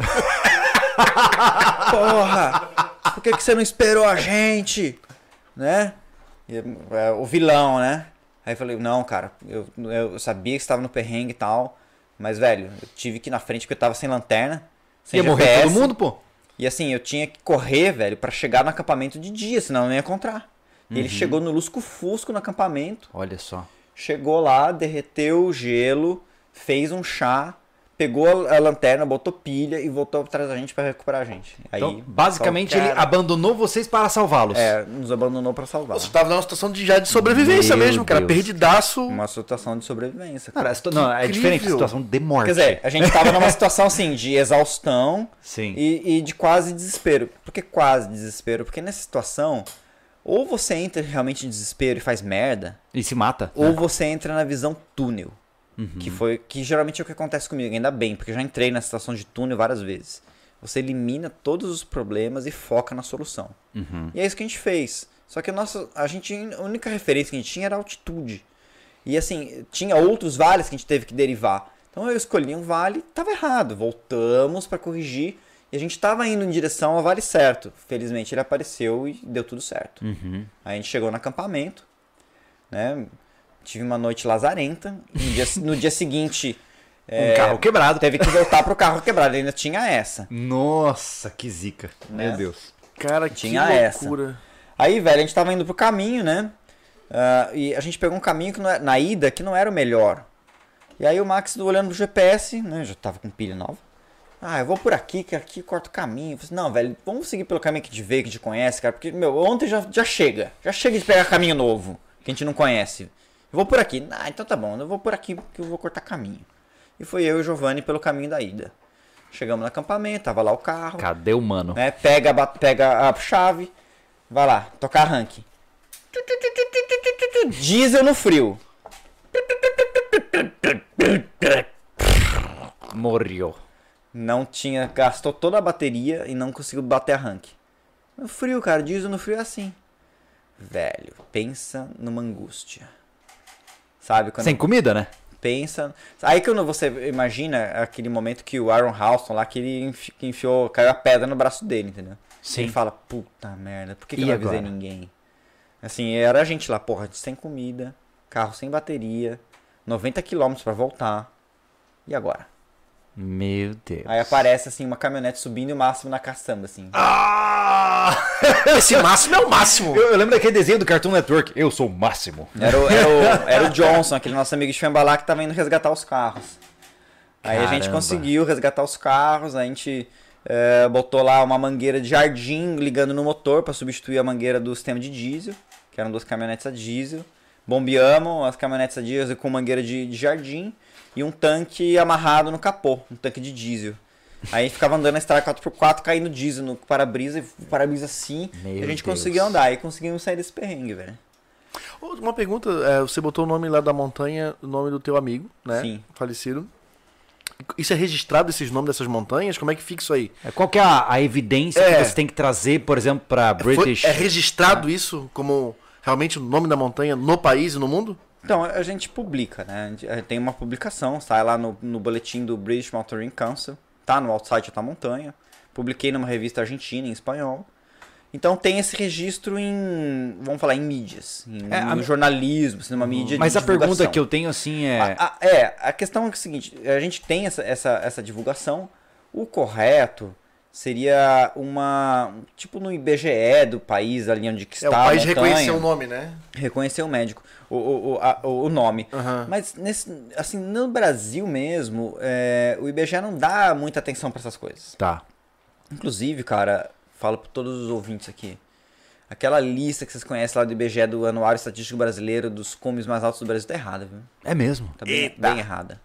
Tem, tá, tem um monte. Assim, primeiro que não é uma lista de montanhas, é uma lista de cumes. Tá. Que é como eu falei anteriormente, existe uma coisa que é cume, subcume e outra coisa é montanha. Certo. né? Montanha tem o conceito dos 300 metros, tem o conceito da dominância. É, mesmo na questão de cume mais alto, é, tem um monte de cume alto que não está lá. É mesmo? Tá cheio de montanha virgem no Brasil que ninguém conhece, não tem nem nome. Oh my god. Viu só? E o pessoal achando que tá arrebentando aí no Instagram, conquistou o cume mais alto do Brasil. Nada. Estão tudo perdido. É, naque- naquela, assim. é, Estão sonhando acordar. Hoje a gente vive que se um, sabe. um momento, né, que a galera fica reclamando, assim, a turistificação das montanhas. Nossa, tem muita gente. Não é que tem muita gente na montanha, é que você que tá indo na montanha que tem muita gente. Entendi. Tem mais montanha do que gente nesse país, entendeu? E, e- e nem sempre a montanha mais alta é a que é mais recompensadora. Ou isso é geralmente uma correlação direta? É assim, é, geralmente a montanha mais alta é a mais famosa. Mas eu digo assim, Tá. como experiência para Então, a assim, pessoa. aí depende da pessoa. Tá. Tem gente que busca no montanhismo isolamento, autoconhecimento, certo? Então você não vai encontrar isso numa montanha cheia de gente. Não. Você vai encontrar num lugar mais isolado. Nessas montanhas que nem no Monte Parófito você vai encontrar. Olha só. Quer dizer, você vai encontrar nem pegada nossa. não tem mais nada. é, você vai ter que se encon- encontrar você mesmo, porque senão você tá ferrado, entendeu? Uhum. Agora, é, tem muitas pessoas, cada um tem uma motivação para fazer montanhismo, né? Tem gente que sobe montanha, famosa para se tornar famoso e depois dar palestra. Tem gente que sobe montanha porque gosta de subir montanha pelo desafio. Tem gente que gosta de colecionar cumes. Aquela história, cada louco com Cara, sua loucura. cada louco com sua loucura, assim, eu não vou julgar ninguém Sim. subir montanha. Mas sabe uma coisa que você disse que eu acho que é legal, Pedro? A gente fala que o mundo é um, um lugar muito vasto, mas já é muito explorado e tem muita gente em todo lugar. Mas olha só, nessa pequena conversa, é, esse é, é Puna do Atacama Tô no Atacama. é um lugar remoto até hoje. Sim, muito Não há remoto. ninguém lá. Cara, assim, até mesmo os incas, eles só passavam, eles nunca habitavam. Eles nunca habitaram, nunca houve uma cidade. É um local que não dá pra você viver. É um local que, se eu mostrar pra você previsão do tempo hoje, agora, abril, é maio, né? A gente tá em maio. Maio, você vai ver que assim, vai estar ventando 100 km por hora e vai Qual- estar menos 40 graus, menos 60 graus Meu de, Deus. de- Me diz um de- lugar que eu consigo encontrar no Google Maps agora, assim que. Previsão do tempo. Não, algum você lugar chega, da próxima. entra no site Mountain Weather Forecast e Ó, aí você digita tá aí. Orros, O-J-O-S, Del Salado. Orros. Mountain Weather Forecast. Né? Ou seja, previsão do tempo de, de montanha. W-E-A-T-H-E-R. Weather. Weather. Forecast. Forecast Mountain. Aí vai aparecer. Mountain. Aí escreve Orros, O-J-O-S, Orros de óleo? Del, ol- é, Olhos Aham. do Sal. Aham. É o nome da montanha. Cara, essa é uma região cheia de salar. Sabe o salar de Oyuni? Sim. Não existe solar. Tem vários lugares no mundo. Olha aí, cara. Né? Tá vendo? Vários lugares áridos, né? Vários lugares secos tem, tem salares. Caramba. E aí, esse lugar, então, é, o que eu acho interessante é isso, é que a gente tá. Eu vejo que a maioria das pessoas tem assim. Eu tenho a vontade de ir pra um lugar inabitado. Um lugar tão hostil à vida humana que eu chego ali e falo assim: caraca, eu posso ser o ser humano, um dos poucos seres humanos que você vê aqui nos últimos séculos. Né? E é uma coisa que eu não sei explicar porquê, mas eu tenho esse instinto, assim, de, pô, quero ir pra um lugar isolado como esse, pra ver como é. E por que ninguém morou ali até hoje. E isso existe, então. Existe. Na América do Sul, é, alguns locais da Patagônia, fora dos locais turísticos, né? Porque se você for pra Chaltén, Torres del Paine, você vai encontrar um monte de turista. É o Ushuaia mesmo. Eu confesso que eu sempre tive um. é, Isso é coisa minha, tá? Eu sempre tive um certo preconceito pelos roteiros mais comuns, assim, porque eu não quero estar num lugar onde eu olho pra paisagem e vejo um monte de gente andando. Eu, eu não quero isso. Eu quero um Isso lugar é onde chato. eu esteja ali. Eu. Só eu e a natureza. Então tá? é assim. Vai, existe alguns locais na Patagônia, fora daqueles mais conhecidos, Uhum. né? Mas devem ser os mais perrenguentos, né? É, porque não tem estrutura, é Aham. difícil de chegar. Você viu a temperatura aí? Só o vento é 150 km por hora. Olha lá. 150 km por hora de vento? É isso mesmo. Cara, assim, eu- o meu carro, velho, ó, lá no Orros uma vez, o carro quebrou, o, o vento quebrou o vidro do carro, velho. Hã? É. O vento quebrou o vidro do carro, cara. Oi, vamos pra esse lugar, cara. Parece ser muito Pra morrer, legal. vamos pra morrer. Não, pra... Então, cara, imagina a cara da minha esposa foi lá, velho. ouvindo isso. Foi lá uma vez que a gente montou um acampamento, montou a barraca. Aí botamos uma barraca no chão. Aí eu falei assim, cara, vai ventar hoje à noite, velho. Então vamos botar umas pedras fodidas aqui. Botamos uma pedrona dentro da barraca. No dia seguinte a gente foi lá, cadê a barraca? Só tinha pedra. Aí quando a gente olhou embaixo, tava pano embaixo do- da, Meu da Deus, pedra. cara. O resto Embora. foi embora, velho. Cara, que demais, eu quero conhecer esse lugar, cara. Cara, do caralho, velho. Eu te falo, é muito massa. Cara, que demais. Ô, ô Thiago, me Olha diz uma Pedro coisa. que levou os amiguinhos pro perrengue, ó. Ô, Thiago, me diz uma coisa, como é que tá o pessoal aí? Temos interações, temos superchats, como é que tá? Porque com essas histórias aqui, é acho que o pessoal não tá nem comentando direito aí, cara, porque a gente fica preso, né? E aí, como é que tamo? É, o pessoal tá, tá gostando demais, tá prestando muita atenção na- nas conversas, né? Teve o superchat aqui do Executive Trip. Estou delirando, curto muito sobrevivencialismo e o canal Alta Montanha. Nessa pandemia foi um dos os dois canais que me ajudaram muito a ficar são. Que legal. Que demais. Aproveitando a pausa aí para agradecer os nossos apoiadores lá do grupo Telegram, né? Verdade, né? Que verdade. estão sempre com a gente aí, dando uma força, né? O pessoal que tá aí participando dos superchats aí. E quem não quer escrever nada, quer só ajudar, tem um, ó, aqui, ó, um Pix aqui que você pode estar fazendo a sua contribuição para manter esse podcast vivo. É verdade. Né? Para poder dar uma, uma boa qualidade aí de conversa pro nosso convidado como o Pedro daqui hoje. Veio tão longe, né, Pedro? É, paga os caras lá, deixa ser mão de vaca. Pedro, me diz uma coisa. Ahn, eu quero começar na alta montanha. Ah, eu quero também, pô. Você quer também? Incluindo essa parada Tá. aí. Nós queremos começar. Eu e o Só Anderson- temos mochila, mais nada. É, Beleza. imaginemos, tá? Assim, porque grande parte, até onde a gente vê, posso estar equivocado quanto a algumas pessoas, mas grande parte do público que nos assiste hoje são pessoas que acham isso muito interessante. Mas estão muito longe ainda da prática. O cara olha, acha massa, mas ele não coloca o negócio pra acontecer. Então imaginemos, tá? Que eu sou um cara que já fez algumas trilhas na vida. Nada demais, mas o suficiente pra saber acampar com segurança, aquela coisa toda. Quero subir uma montanha alta. Por onde eu começo? Cara, muito legal essa pergunta, velho. Bom, primeira coisa, deixa eu deixar uma coisa bem clara, velho. Fazer montanha de altitude, fazer alta montanha, não é só pra, pra super-herói, velho. É pra quem se dedica. Aliás, tudo na vida só vai dar certo pra você se você se dedicar, velho. Quando você se dedica a algo, cara, você no seu canal, nas coisas que você faz, meu, você é um sucesso porque você se dedicou. Porque você estudou, você foi atrás, você gasta seu tempo com isso. Então, assim, não pense que você vai. é, é, é, nunca vai conseguir chegar lá, mas também você não vai chegar lá se você não se dedicar em, em nada. Assim, não adianta você ficar só no sonho e assim, puxa, eu quero muito, quero muito, quero muito, mas você não vai conhecer uma trilha É porque sabe sua o que, casa. o que eu mais, mais vejo, Pedro? O pessoal falando, e a gente comentou isso off aqui, né? Uhum. É, meu sonho é subir o Everest, né? Ah, O que, que você tem a comentar sobre isso? É meu sonho também, velho. Mas é o seguinte, você não vai subir o Everest sem antes você subir outras montanhas. Aliás, assim, você já começou, você não começou do zero, você já começou assim do um, porque você fala assim, ah, eu já faço trilha, já acampei, não sei o que, entendeu? Você já tem alguma experiência, você tá partindo do suposto que já tá fazendo alguma coisa, que já pelo menos já acampa, né? Eu vou falar pra quem já nem isso faz. Tá, do zero, assim. O cara tá Cara, eu hoje. vou, vou falar do menos um. Tá. Não vou nem do zero. O cara, ele cansa subindo a escada do prédio. Cara, primeira coisa, velho. É, ganhe, um- melhore su- sua vida. Então, assim, muitas pessoas acham que, pô, eu tô gordinho, não sei o quê. Eu olho na televisão, os caras lá da Globo, lá tudo sarado. Os caras, ele. Meu, os caras têm muita assistência, por isso que eles são assim. Não, não, não é assim, velho. Primeira coisa, o que, que você come, velho? O que, que você tá comendo? Então, você, você bebe refrigerante? Você come biscoito recheado? Se fuma. você fuma, o que, que você está fazendo? Então, assim, é, se alimentar bem é uma coisa importante. Eu vi que você estava até criando tilápia, velho. Então, assim, procure comer coisas naturais. Quero dizer assim, não quer dizer para você virar vegano ou vegetariano. Tô falando o seguinte, é, coma as coisas que são é, que você compra no hortifruti, no açougue e na peixaria. Como que é? É descasque mais e desembale menos, né? Exatamente. É. Então, assim, é, se você quiser ser vegetariano, vegano, beleza, sua opção, entendeu? Agora, se você quiser comer carne, peixe, frango, assim, não é errado. O errado é você comer comida industrializada, super cheia de açúcar. Hot é, pocket. Hot pocket, entendeu? Essas coisas artificiais, assim, com gorduras artificiais, é, concentrando amido pra caramba, concentrando açúcar pra caramba. Então, assim, se você eliminar isso da sua vida, você vai entrar em, você vai melhorar a sua saúde. Saúde em primeiro lugar, então. É, você vai mudar a sua composição corpórea, vamos falar assim.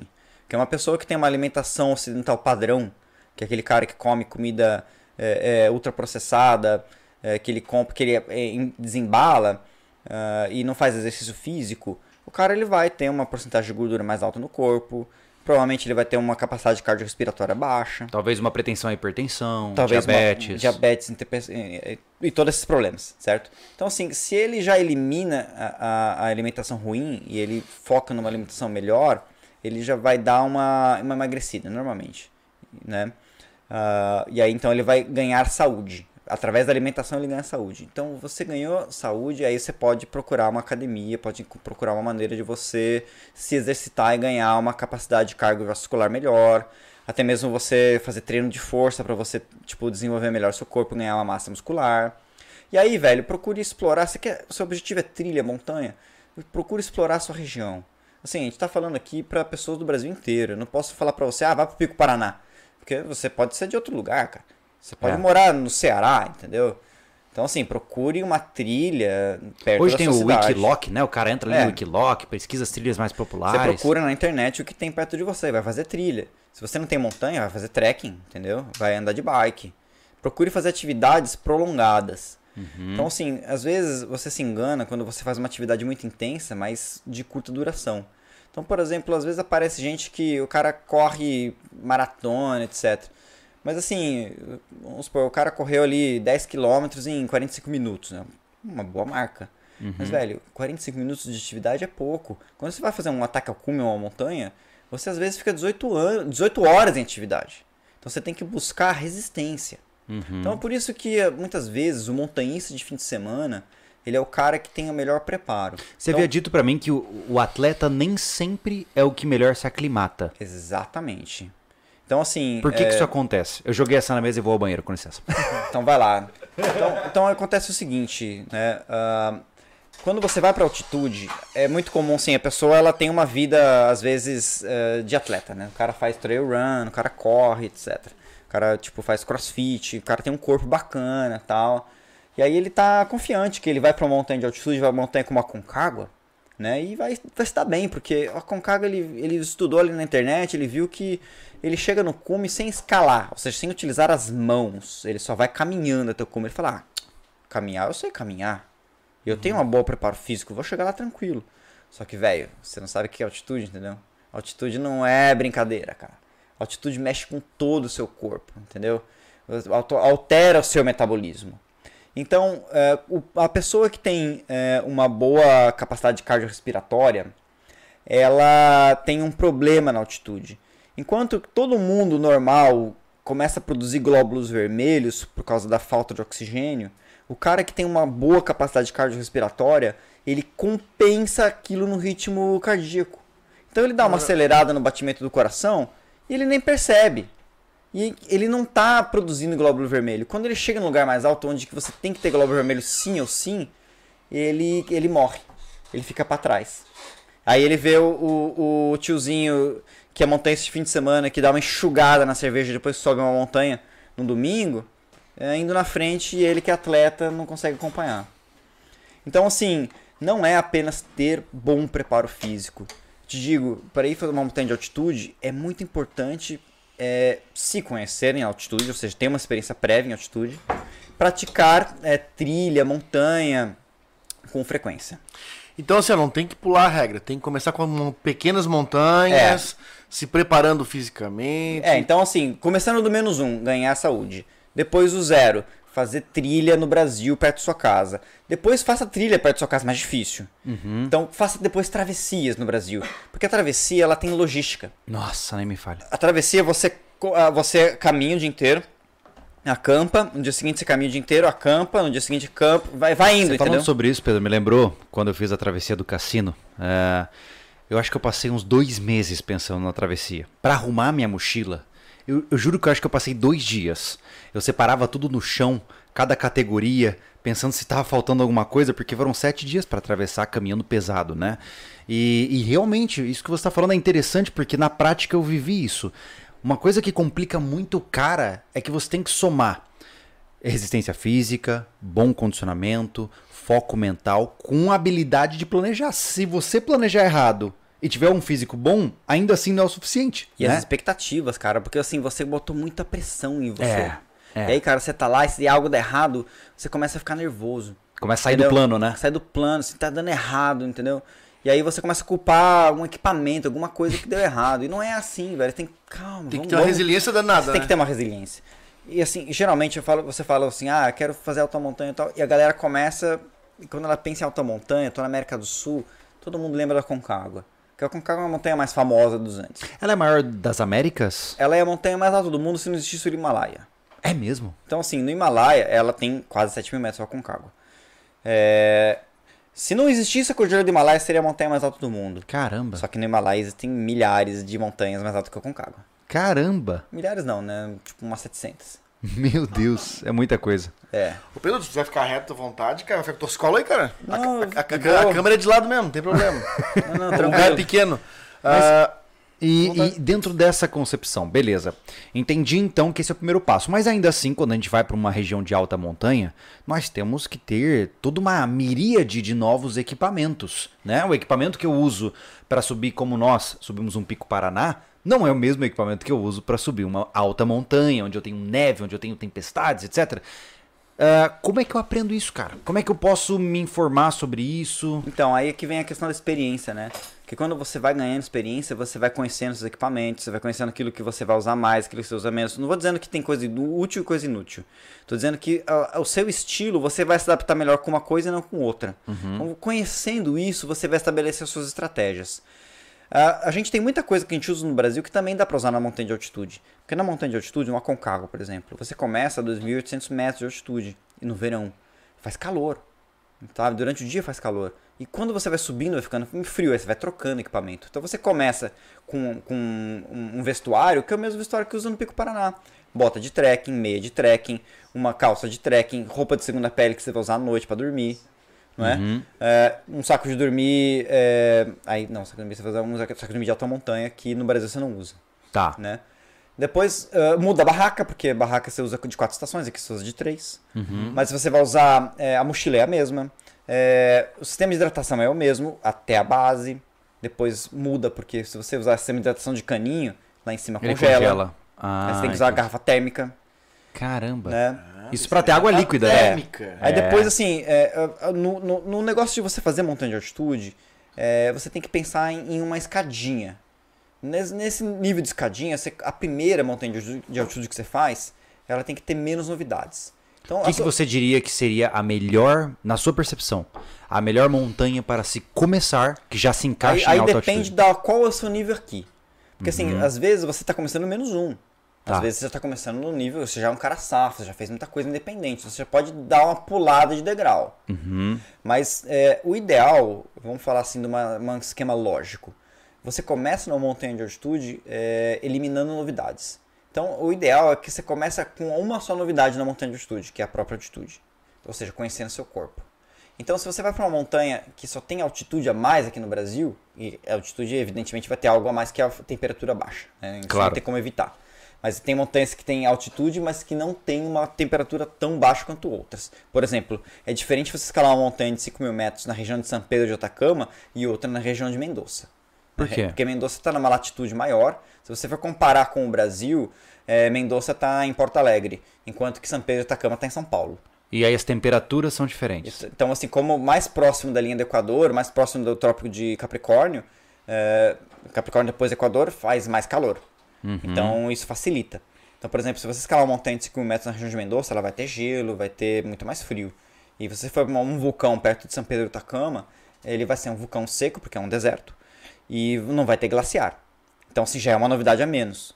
Tá. Aí você vai para uma montanha onde tem uma novidade de altitude, você vai en- entender um pouco mais como funciona o frio, como você se comporta no frio, que também não vai ser um frio extremo, e como você se comporta na altitude. Dentro desse, desse negócio de você conhecer como você se comporta na altitude, você vai ver quanto tempo você demora para se aclimatar, o que, que acontece com você na altitude, se você tem uma pessoa que desenvolve muita dor de cabeça ou não, eh, se você tem mais problemas gastro, gastrointestinais ou não. E esses problemas eles acontecem. Acontece naturalmente. Então, ó, vou te dar, dar uma dica pra você como que às vezes é difícil você ir pra altitude. Às vezes eu vou pra altitude e levo o cliente e o cara, ele tem diarreia. Aí ele começa a ficar bravo com você, fala assim, porra, você me serviu uma comida com suja, você não tá lavando as mãos, você tá cagando na minha comida. E não, velho, a gente é limpinho. Você que é zoado.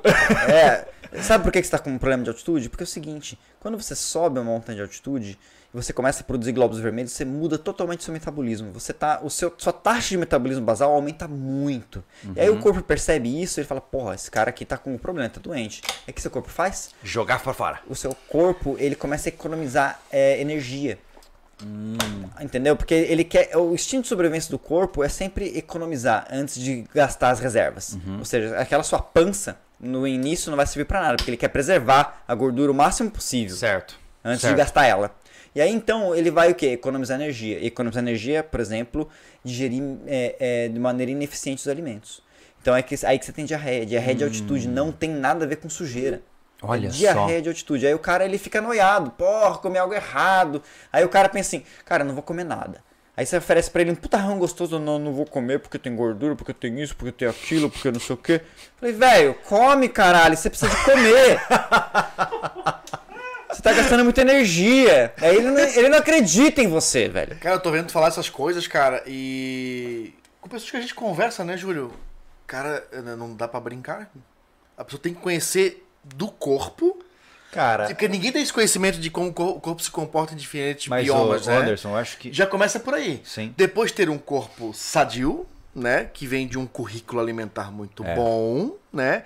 Depois é conhecimento de equipamentos, porque vai escalonando. É uma soma, né? né? Esse, cara, é muitas coisas. Então não Mas- dá. Eu, vi- eu quero chegar nisso, Júlio. O cara, cara, eu sou atleta, eu corro, sei lá, 100 km por semana e eu como bem. Cara, não vai resolver de nada. É, pra você ver, cara, como o montanhismo é complexo, velho. Porque o montanhismo, é. assim, quan- eh, eu fazendo um, jabá aqui, um merchan, entendeu? Faça, Aproveitando à o vontade, espaço a mesa é tua. vocês, né? Porque assim, eu sou, eu sou um professor, né, velho? Eu fiz, liter- eu fiz geografia, eu estudei eh, didática, essas coisas todas. Eu uso pra ensinar as pessoas pra escalar, não pra estudar, pra ensinar geografia. Se bem que elas se quiserem, falam, ô Pedro, que pedra é essa? Eu vou ficar lá uma hora falando. Eita, uma aula. É, mas assim, ah, não pergunte pra mim, hein? É, tô falando sério. Ah, Vou ter que dar uma relembrada. não, não, eu lembro. É que galera. O cara se empolga. É, Nerd, Ô, eu conheço, nerd é, complicado, É, nerd cara. é foda, velho. Nerd, Você fala nerd assim, o que, que é isso aqui? Ele começa e não para mais. Não para, É, velho, não cara, para. é. E aí, assim, ah, eu dou um curso de alta montanha. Né? Eu, Uhum. assim, eu, minha empresa, né? A gente, é, a gente dá um curso na Bolívia, que é um curso que a gente chama curso de gelo. Um curso de gelo é um nome comercial, não é só um curso de escalada em gelo. Tá. É um curso de alta montanha. A gente chega. Técnico, Na, é, chega na Bolívia, pra aproveitar a aclimatação, como você chega na Bolívia, já chega alto, né? Você chega de avião a 4 mil metros, você desce pra 3,600 em La Paz. Peraí, peraí, só pra eu entender. Ah, esse curso ele é adequado pra que tipo de pessoa? Pro Esse- esse menos um, curso- pro zero ou pro um? Esse curso é pro 1, é pro 1 e pro 2, Tá, entendeu? Acho que a gente tá um, cara. Assim, vamos falar assim, é, o cara que vai chegar no menos 1 não vai conseguir fazer nada, porque ele precisa de adquirir saúde, Tá, entendeu? Ele, tá. não, ele não vai conseguir fazer as aulas Tá, práticas. pra aqueles que estão relativamente condicionados. É, é, pro cara assim, que já fez montanhas no Brasil, Tá. já fez trilha, já fez travessia. Aí o cara fala, porra, agora eu tô na hora de conhecer uma montanha de altitude. Entendi. E aí então a gente, a gente proporciona pra ele um curso com conhecimentos é, conceituais, né, com uma, gama- um currículo prático e teórico, para inclusive para ele pular etapas. Aí, aí vem a questão da novidade, voltando àquela questão da novidade, porque a gente não começa numa montanha nível, é, nível 1 em altitude, que só tem altitude e não tem glaciar. A gente começa numa montanha que tem gelo, que tem glaciar, que tem greta. Que legal! Que pra você Ah, fazer cume, você tem que ir encordado. Ô, Pedro. Que você tem trechos mais inclinados de gelo. Que o clube, inclusive, tem a largura dessa mesa, velho. Tipo assim, é uma pirâmide, você monta nele. O encordado é por segurança? por segurança, porque o cara cai, cara. O cara cai em greta, cai, em- cai em, em- em- Se você cai no gelo, que o gelo não tem é, é, atrito, velho, você vai embora. Então, então, assim, o cara te segura. Aí você Tá, aprende. A gente, mas- inclusive, ensina os caras na, te- na prática a cair. Mas pra esse tipo de curso, eu já tenho que levar os meus equipamentos? Eles são a gente fornecidos? inclui é, todos os equipamentos técnicos. Então, assim, o que que é equipamento técnico? Exemplo. Capacete, cadeirinha, os mosquetões, a corda, ah, o piolê, que é aquela, aquela machadinha. Mas você... a bota dupla, o crampão que você põe Ah. embaixo, aquela, aquele- aquelas pontas que você pisa no gelo e não Sim. Isso é que a gente fornece. Aí Tá. você tem que ter que roupa. Isso, isso que eu ia te perguntar. E, e para esse tipo de curso, quais são os equipamentos exigidos? Por exemplo, saco de dormir. Hoje nós temos saco de dormir para menos 5. Então, é, como, como lá, assim, a gente é, é, of- oferece um- uma coisa mais desafiadora, mas também com algumas colheres de chá, entendeu? A colher de chá que a gente tem, pra ficar mais didático, pra galera não ficar muito exausta, senão a galera também, se você põe a galera roupa fica muito exausta, ela não vai prender nada, né? Não vai Uhum. conseguir fazer cume. A gente fica numa montanha que tem refúgio. Ah, legal. Então, assim, é, dentro do refúgio, não é que é quente, mas também não congela a tua água, entendeu? Então dá Uhum. pra ir com saco de menos 5. Como diz o Limana, já começa roubando já. então, assim, assim, o é- instrutor de, de, Tá, de tiro. é, então, começa assim, tem- roubando. Tem que ser didático, entendeu? Porque Sim. senão o cara também. Se o cara só se fode, aí também não dá certo. Entende? eu Mas isso em entendo- qualquer curso, acho que é assim, né? Não só Aham. na tua área, como até em outras. É porque o objetivo principal é, É. aprender, né? Não é sofrer, é, né? é- é como na, na, na UDR. Tem até banheiro no refúgio, o cara tá Olha aí. tomar banho. A gente não recomenda. Não, você tem que melhor aprender não. a ser porquinho que nem a gente, velho. Olha só, Anderson Machado. Sou montanhista e não sabia. Caramba! Eu falo, cara, o cara aqui passa um dia sem tomar banho e começa a se pinicar. Meu amigo, se eu passei na cassino sete dias sem tomar banho, eu tava dibas. Entendeu? Cara, eu não me incomodo do mau cheiro. O problema é que na hora de eu dormir, me incomoda, Mas cara. a altitude é de boa, cara. Sabe por quê? Porque ela é seca, você não sua, velho. Aí que tá. Então, no cassino é pior, você é porco, velho. passar por um lugar desse. Eu preciso... Pau! Para, Pedro! Pau! Para! Eu nem ia tomar banho naquele mar nojento lá, cara. Porra, cara, aquela maresia, velho, você deve ficar Santo- tudo melado. Não, não, eu tava um salmão defumado. Total. Boto fé. Tá, mas olha só. Ah, eu sei que com os valores de pandemia tudo muda, né? Mas assim, para que as pessoas entendam, começar a ficar palpável. Quanto custa um curso desse hoje? Assim, eu- sou ruim de números, porque eu estudei geografia. Mas acho que era 2.400 dólares. É, O preço, infelizmente, tem que ser em dólar, galera. Porque assim, a gente tá fora do Brasil. Então, assim, eu não posso passar pra você o preço em real, cara. E o preço real, putz, moeda, sabe? Então, chu- chutando assim, eu vou jogar um valor aleatório aqui, mais aproximado. Considerando que eu tô aqui agora, vou ter que pegar avião, vou ter que ir até lá, tem uma série de custos associados. comprar os equipamentos. Tudo. A gente tá falando entre 10 e 15 mil reais pra subir a sua primeira alta montanha e fazer um bom curso É, sobre isso. Vamos falar 3 mil dólares. Tá? Tá. É o que você vai gastar.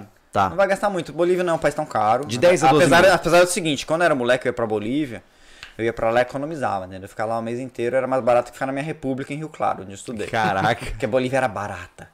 Só que Aham. acontece que o, o Brasil, ele, a- o real foi desvalorizando, desvalorizando, Sim. desvalorizando. E o preço, o preço do, do, do, do peso boliviano continuou o mesmo. E lá continua valendo a pena eu ir e comprar os equipamentos na Bolívia? Ou é melhor eu comprar aqui e ir pra lá? Cara, por causa do dólar alto, velho, tá muito mais. Tá barato o Brasil.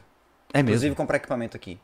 Olha né? só. Obviamente sim, que tem coisas Eu importadas. sempre ouvi isso, né? O pessoal ia pra lá sem nada e comprava tudo lá. Então, né? e, assim, a gente trabalha com isso e, e a galera tem quebrado muita cara, velho. Chega fora do Brasil, a galera chega na Argentina assim, ah, fora do Brasil sempre é mais barato. Chega lá é o dobro do preço. Eita! E assim, a gente tem bons fabricantes no Brasil que tem equipamentos interessantes, Uhum. principalmente vestuário, né? Então, assim, aqui no Brasil tem a Aztec que tá fazendo umas roupas legais, com bom custo-benefício. Sim. Tem a Solo que tem produto A de Solo é qualidade. demais. Sabe, a Curto tá fazendo coisas muito boas, a Uhum. Conquista tem coisas legais. Evidentemente que, assim, nas coisas técnicas, o fabricante nacional ele vai ter dificuldade de trazer alguma coisa ou outra, Certo. não é? Mas é, a gente fornece as coisas técnicas, então você não precisa Legal. de gastar. Então, assim, se você se equipa com o equipamento dessas marcas que eu falei, meia, roupa, calça, é, é, roupa de aquecimento, etc., Mas aí, você vai chegar bem de preparado. aquecimento. Por exemplo, a Solo tem as roupas de aquecimento? Cara, assim, Ah. pra você ter uma ideia, a segunda pele que eu usei pra escalar o, o Manaslu, que é uma montanha de 8 mil metros, é da Solo, velho. Eu usei roupa, Olha roupa da só. Ah, Solo. mas aí esses esses jaquetões pesados. pra- pra- É, só que assim, a Solo tá. não, não, não tem isso aí. Isso é o que eles não têm, né? Então. Assim, porque tem uma coisa que você não usa no Brasil. Sim. É, essa, é- essa é São os uma polar das mesmo. coisas que a gente vai pra montanha de altitude, tirando as coisas técnicas que eu falei, em termos de vestuário, tem a jaqueta de pluma de ganso de cume, que é uma jaqueta de pluma de ganso pesada. A gente tem jaqueta de pluma de ganso leve no Brasil, mas a pesada, que é grossa, é, ainda não tem, não é tão fácil. Uhum. A gente tá no processo aí de, tra- de trazer da Argentina numa marca argentina. Então, Você tem lá uma... na loja Automontanha Isso, isso você que eu ia vai perguntar. encontrar. Você tem uma loja que vende esses equipamentos. Sim, é loja Automontanha é o nome, inclusive. Olha só. A gente tem muita coisa, está sempre buscando, exatamente por causa disso que você falou, velho. Assim, a gente sempre foi desse nível. Ah, vamos trazer de fora, trazer de fora, trazer de fora. Cara, eu quero ter tudo, cara. E assim, a gente tem lutado para conseguir trazer as coisas E é difícil, trazer né? no bom preço. Então, ah, além das marcas consagradas, né, a gente busca trazer outras marcas também. Uhum. E assim, ah, meia de cume, por exemplo, ah, é muito mais fácil comprar na loja da montanha do que comprar no Nepal, velho. É Você vai pagar mesmo? mais barato, inclusive. Olha só, cara, Saca? que interessante. Que a gente consegue trazer de fora e tem um preço legal, assim. Uhum. A meia que eu usei é, no Cume do Manaslu é a meia que a gente importou. Eu usei muita roupa nacional, as roupas de base layer, né? Ah, ah, é, fleece, etc. E evidentemente que assim, as, as roupas de pluma de ganso pesadas, né? é, eu, eu já tenho adquirido, né? Principalmente no Manaslu é um macacão de pluma de ganso que a gente usa. Isso é raro, né? Olha só. Mas assim, é, meu saco de dormir de pluma de ganso é da Deuter, que você compra Uhum. no Teu de Brasil, É, o ganso, meu é de né? pluma de ganso. é. né? Ahn, então, assim, bastante coisa já consegui. Você já No consegue meio do que, cara? Sovaco de pato? Você é sintético. mas é interessante falar sobre isso, porque talvez agora muitas pessoas digam assim: nossa, mas eu vou gastar 15 mil para subir uma montanha. Não necessariamente. Porque uma vez comprados os equipamentos técnicos, né, é, é aquilo que eu sempre falo para todo mundo: camping é a mesma coisa. O cara, depois que ele comprou a barraca, o saco de dormir, o isolante, na hora que ele cumpriu aquele set inicial, ele consegue ir em qualquer lugar que a temperatura esteja adequada ao saco de dormir dele. Ponto. Exatamente. né? Assim, a o, primeiro, o primeiro investimento é mais alto, mas depois você não precisa de gastar mais. E mesmo assim, se você. é, ah, vou, vou para esse curso e, pô, não tenho certeza se eu vou gostar. Então, assim, primeiro que a gente já fornece os equipamentos técnicos, então você não precisa gastar com isso. Tá. Os equipamentos que você precisa ter, é, eles são equipamentos que você usa aqui no Brasil. Então, assim, vai ser tudo aquilo que você usa para fazer montanhismo na Mantiqueira no inverno, aqui em Santa, Catarina no inverno, Santa Catarina no inverno, Tá. né? E o que tem a mais, assim, que você poderia comprar, mas se você não quer, dá pra, dá pra alugar. Então, uma jaqueta de pluma de ganso pesado, você pode Ah, alugar lá e não legal. precisa comprar aqui. Olha que interessante. Mas E esses aí é um- equipamentos são obrigatórios. São Pra obrigatórios. estar no curso pra É. poder fazer. Você, Tá. precisa, você precisa ter. Aham. Então, tem aqueles que E qual- fornecem e outros que... E vocês- Eu, eu, eu, eu- eu acho legal falar sobre equipamentos técnicos, principalmente para lugares assim, é, de alta montanha, com temperaturas baixas de tarde para noite. É, e não só para montanhas assim, como para montanhas tipo o Pico Paraná, por exemplo. É, quando a gente foi subir o Pico Paraná, eu me preparei, porque eu comecei a correr que nem um louco e comer menos para perder peso. Né, porque a minha experiência no Cambirela aqui, que é pertinho, quase morri.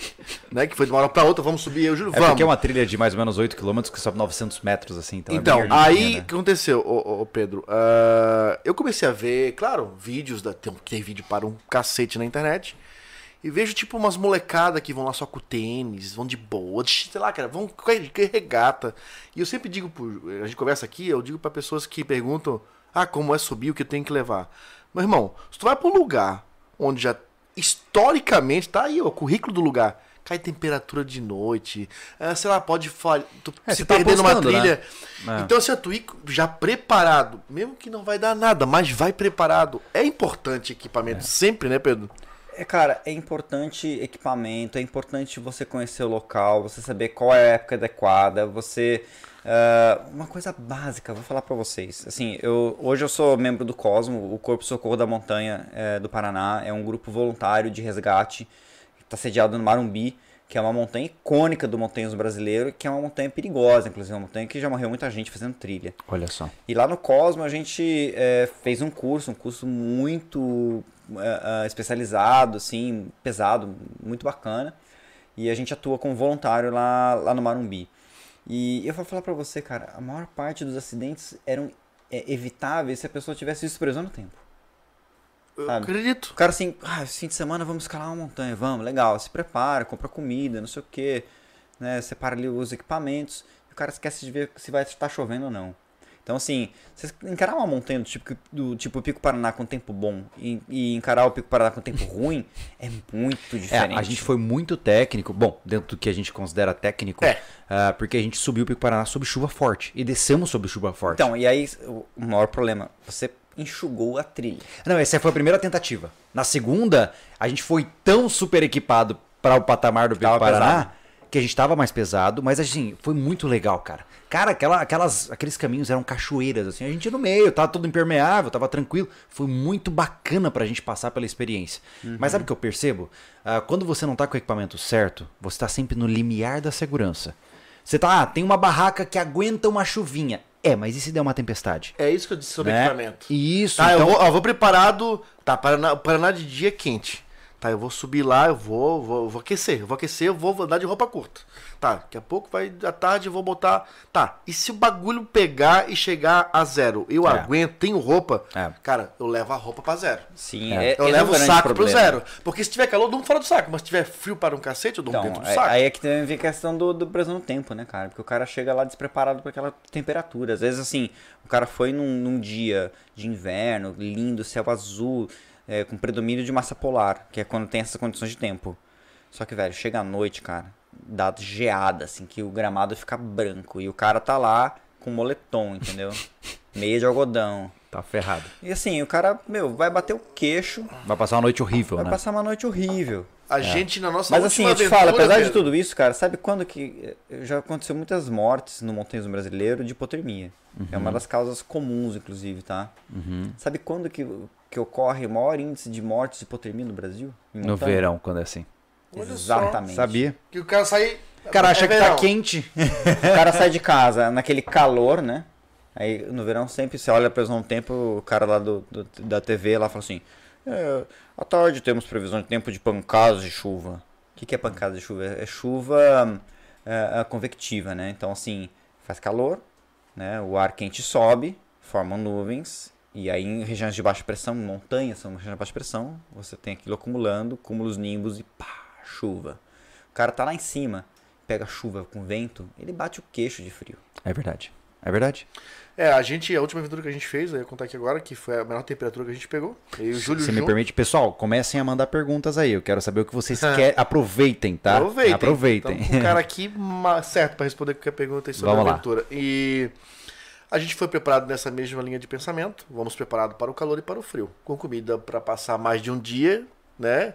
A gente leva comida além do que a gente prevê. Porque se der porque a zica tem comida para É, ficar. pra Quando falta experiência, a- apoia-se Eu sou em tipo o cara né? que eu, eu, conserto, eu, eu arrumo minha mochila ou com uma calça extra, com, com segunda pele, com jaqueta pesada, tudo pro clima daquele local. A gente foi muito bem preparado, todos. Foi o Toninho lá da Rota Extrema, foi bem preparado, porque já tem experiência até com neve, porque ele já, né, ele já passeou fora do país no lugar gelado. A gente levou um casal de amigos né, de outro canal, que daí era de lugar muito quente, nunca tinha feito com temperaturas baixas.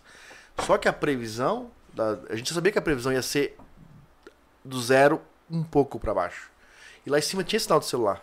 Cara, na cidade que era mais baixo, já tava menos 8.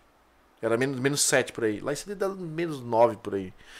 E eu, a gente, nossa, nossa, nossa, nossa, a nossa, a nossa preparação era para dormir em barraca. Como a gente foi com guia, que a gente não sabia o local, quando a gente não é geógrafo e não sabe por onde se virar com latitude, fomos para um guia, que era um, um, um residente local, um senhor. Tem um refúgio numa quebrada do morro, abaixo. Vamos dormir lá. Tem fogão a lenha, tem onde botar, tem uns colchão que joga lá, que era o lugar que os tropeiros usavam lá para repousar. Eu acho que naquela noite, se a gente tivesse ido com barraca, a gente tinha passado um trabalhinho com frio, cara. Porque É, eu, extrapolou, principalmente, né, extrapolou, equipamento. extrapolou o o equipamento. É. Porque era para menos 5, com roupas térmicas. Mas deu 4, 5 graus a mais. É. E a gente dorme, lá tinha cobertores velhos e colchões e, cara, e a gente passou um friozinho, tá? Foi ardido. A gente foi ardido. Isso me- você falou a questão do guia. Uma pergunta pra você, Pedro. É, você diria que é, a única maneira de subir uma alta montanha quando não, não se tem experiência é procurando um bom guia, né? Olha, cara, eu eu sou guia de montanha, Aham. mas assim, eu não comecei com guias, eu comecei por Aham. conta própria aprendendo sozinho. Evidentemente que o meu caminho foi muito longo, sabe? Eu não, eu não cortei caminho. Eu escolhi um caminho bem longo, diga-se passagem. Se você quiser ir com guia, é uma opção sua, não é obrigatório. Evidentemente que isso vai te permitir, quando você vai com um guia, primeiro, o guia não é só um condutor. O guia ele vai te fornecer logística, vai te fornecer Ele é um alimentação, facilitador, né? Ele vai, ele vai te facilitar muita coisa. Assim, é, você vai estar na montanha e vai aparecer uma comida no seu prato. E- Lembra? Comemos pipoca lá no Vale Nossa. dos Deuses, no cume do Pico Médio lá. E, e na altitude, cara, A gente assim, foi com conhece o Ivo? você vai... Conhece o Ivo? Lá da Serra dos Órgãos Expedições? Ah, não, não lembro, cara. Talvez eu conheça, mas Ele eu é uma grande figura. Figuraça, É. cara. Carioca louco. Aham. Mas enfim, ahn, na montanha de altitude você tem que derreter neve, porque a, a água está em forma, forma sólida lá em cima, entendeu? Então assim, ah, quando você vai com um guia, você não contrata apenas um cara que te conduz. Você contrata um cara que vai te fornecer estrutura, certo? E fora isso, é um cara também que você vai terceirizar as suas preocupações. O cara que vai se preocupar por você. Sim, ele é responsável por você, né? Tem, tem termos legais, entendeu? Sim, sim. Sim. Tem o Código de Defesa do Consumidor para isso. Né? Uhum. Você está amparado pela lei. E isso é muito confortável. Né? Você não precisar de ficar preocupado se vai, que sabe, se vai valer a pena subir para um acampamento mais alto hoje ou amanhã, se vai vir tempo ruim, etc. Sim, Se você pega o plano A, plano B, é, faz. então isso facilita bastante. Assim, ele, ele corta caminhos. Para inexperientes, Mas é a rota mais pode. segura. Se, se você não tem tanta experiência, de repente, se você não tem grana para contratar uma agência e você quer ir por conta própria, você vai estudar como faz para ir por conta própria, etc. E vai buscar adquirir mais experiência no Brasil, a ponto de você estar mais safo, entendeu? Você, você desenvolver coisas aqui no Brasil de maneira autônoma e, e- e ter boas experiências. Do tipo assim, fazer uma série de travessias em montanhas brasileiras. E quando você tá dando conta, você vê que você fez travessias complexas, chegou no fim com sucesso, e você vê que você tá com uma capacidade melhor. E aí você tem uma capacidade de organização de logística melhor também. Aí você fala, poxa, agora tá na hora de eu eh, eh, aplicar isso numa montanha de altitude. Novamente, é, é melhor começar por algo menos complexo, fazer uma montanha que não tenha, por exemplo, gelo, só tem altitude. Aí depois você adiciona gelo, adiciona ter que andar em crampon, encordado, É etc. E você vai evoluindo. É interessante que eu percebo que o, o curio, é, uma, é um, enfim, uma correlação que eu fiz aleatória aqui, né? Mas talvez o montanhista de alta montanha seja o mais próximo do que você pode fazer para ser um astronauta. É verdade. Tanto que a Porque- é Suzy virou astronauta, nossa amiga Aí, Suzy ó. Imber virou Porque astronauta. o montanhista, ele tem que lidar com um ambiente quase que tão hostil quanto aquele da órbita terrestre. Sim. Que é temperaturas baixas, lidar com uma série de conhecimentos muito complexos, todos ao mesmo tempo. Imagina, você tá na né? Ponta Cama, que você tem que saber de engenharia. Né? O Giovanni, por exemplo, foi o mecânico foi super importante. Se você estiver em Marte, você tem que ter um bom mecânico. É verdade? Aliás, é a, a verdade. Tupuna Takama parece com Marte, velho. Assim, é aquela planeta vermelha. Cara, eu vou ter que ver vídeos desse lugar. Eu fiquei, Sim, fiquei é um lugar desértico, frio. As, as rochas estão amostras, são rochas vulcânicas vermelhas. Marte também tem muitos vulcões. Meu Deus. Então, assim, é muito parecido com Marte. É um lugar bem interessante. Então, assim, você tem que. E outra, em montanhismo eh, de altitude, você tem que se qualificar. Você tem que ter conhecimento. Então, Porque você você morre, né? que eu falei. A gente tava conversando aqui, eu tava falando de metabolismo, velho. Uhum. Depois a gente fala de eh, engenharia, de que a gente deu partida num carro e a bateria, e a gente deu um jeito de fazer o carro funcionar com uma mangueira de jardim. Eu acho interessante você dizer isso porque algumas vezes as pessoas se prendem em bolhas que são perigosas. Uhum. E muitas vezes as pessoas elas começam a acreditar que elas têm um potencial que elas não têm. Que é né? a síndrome. a síndrome de Dunning-Kruger lá que a gente conversou. Ah, e o que eu percebo é que isso é perigoso, né? Muitas vezes, eu, eu- eu- por exemplo, Pedro, ele não precisa dizer o que ele é ou o que ele não é. Porque os feitos falam por si só, né? E eu vejo que algumas pessoas elas se prendem na ideia de ah, eu sou forte, eu sou capaz, eu posso fazer isso. E eles nessa fantasia podem se colocar em encrenca. Porque a natureza não tá nem aí para o que você diz ser, né? E se você for desqualificado e sem equipamento para um lugar onde não é brincadeira, onde a gente já tá falando de caráter de expedição, o negócio pode ficar sério, né? É, acontece muito ainda, porque assim, é, eu já falei inúmeras vezes, né, das motivações que levam as pessoas a querer escalar uma montanha. Tem gente que quer escalar por causa de, pô, eu vou fazer um projeto diferente, inédito, uma montanha foda, que eu vou ficar famoso. Ô Pedro, E as pessoas acabam se é, é, é, misturando a- o, a- o- o arriscar-se por abusar-se. puxando esse gancho aí, você tem sentido um aumento na movimentação desse tipo de situação por conta de pessoas buscando, sei lá, likes de Instagram, por exemplo? Sim, bastante, cara. É tem, mesmo? Tem gente O que... turismo de, de Instagramers está crescendo. Eu tô curioso, de verdade, porque eu sei que tem muita gente que quer a melhor foto na melhor paisagem. Assim, né? é, em termos gerais, sim. É, mas também tem que ver o seguinte, é, por exemplo, eu tenho amigos, ah, assim como eu, eu, eu sou, sou guia de montanha, sou instrutor de escalada, faço parte da AGPEG, que é uma associação de guias profissionais de montanhismo do Rio de Janeiro, é a única associação de guias de escalada do Brasil. E assim, tem um amigo lá que, que ele é formado em turismo, o Rafa Heine, né? E também trabalha ah, com, com, como instrutor de escalada e leva a galera para alguns pontos turísticos do Rio. E tem uma pedra lá, chama Pedra do Telégrafo, que ficou famosa no Instagram, né? Que é uma pedra que ela tem, o chão tá próximo, você tira foto de um jeito que parece que você tá do lado de um precipício. Então ele disse assim, que, meu, aumentou muito a procura da galera que quer lá só para tirar foto, né? Não- então assim, ela não tá muito uh, interessada em obter conhecimento uh, esse Ela quer do aquela montanhismo. foto. Ela só quer aquela foto. Mas, por outro lado, assim, levando um pouco do meu lado, também tem muita gente que quer, por exemplo, escalar uma montanha, tipo uma Concagua, uma montanha famosa, e ela não está interessada no caminho, ou seja, não está interessada no montanhismo, ela está interessada em fazer cume. São coisas diferentes. Riscar a lista. É, ela vai riscar a lista. Então vai ter gente que vai, por exemplo, ah, quero escalar o Concagua, depois risquei a lista. Agora eu vou andar de balão na Capadócia, risca a lista. Agora eu vou mergulhar na Fossa de Mariana e risca a lista. Entendi. Então o cara não quer se tornar montanhista. Então assim, beleza, é a opção dele, você Não, ele pode tá na você liberdade dele, né? É. Sabe, se você, assim, o cara vai vir me procurar, você quer fazer a Concagua, eu vou falar pra ele, cara, vamos nos qualificar, vamos fazer uma montanha mais baixa antes pra você ver como que é, uma montanha menos complexa, que você vai chegar na Concagua com mais conforto, você vai chegar na Concagua e vai escalar melhor. Se seu sonho é escalar o Concagua, você pode adiar por um ano e um ano antes escalar outra montanha, que vai ser uma lin- linda experiência também e você não vai passar menos perrengue. Ah, cara, não, eu só quero escalar o Concagua, eu não quero me tornar montanhista. Tudo bem. Aí o que acontece? É que nem o cara que quer tirar a carteira do motorista, e ao invés dele aprender a dirigir num bairro residencial tranquilo, num domingo que não tem ninguém, que tá tranquilo, numa boa, ele vai começar a aprender a dirigir pela primeira vez, trocar marcha na Marginal Tietê.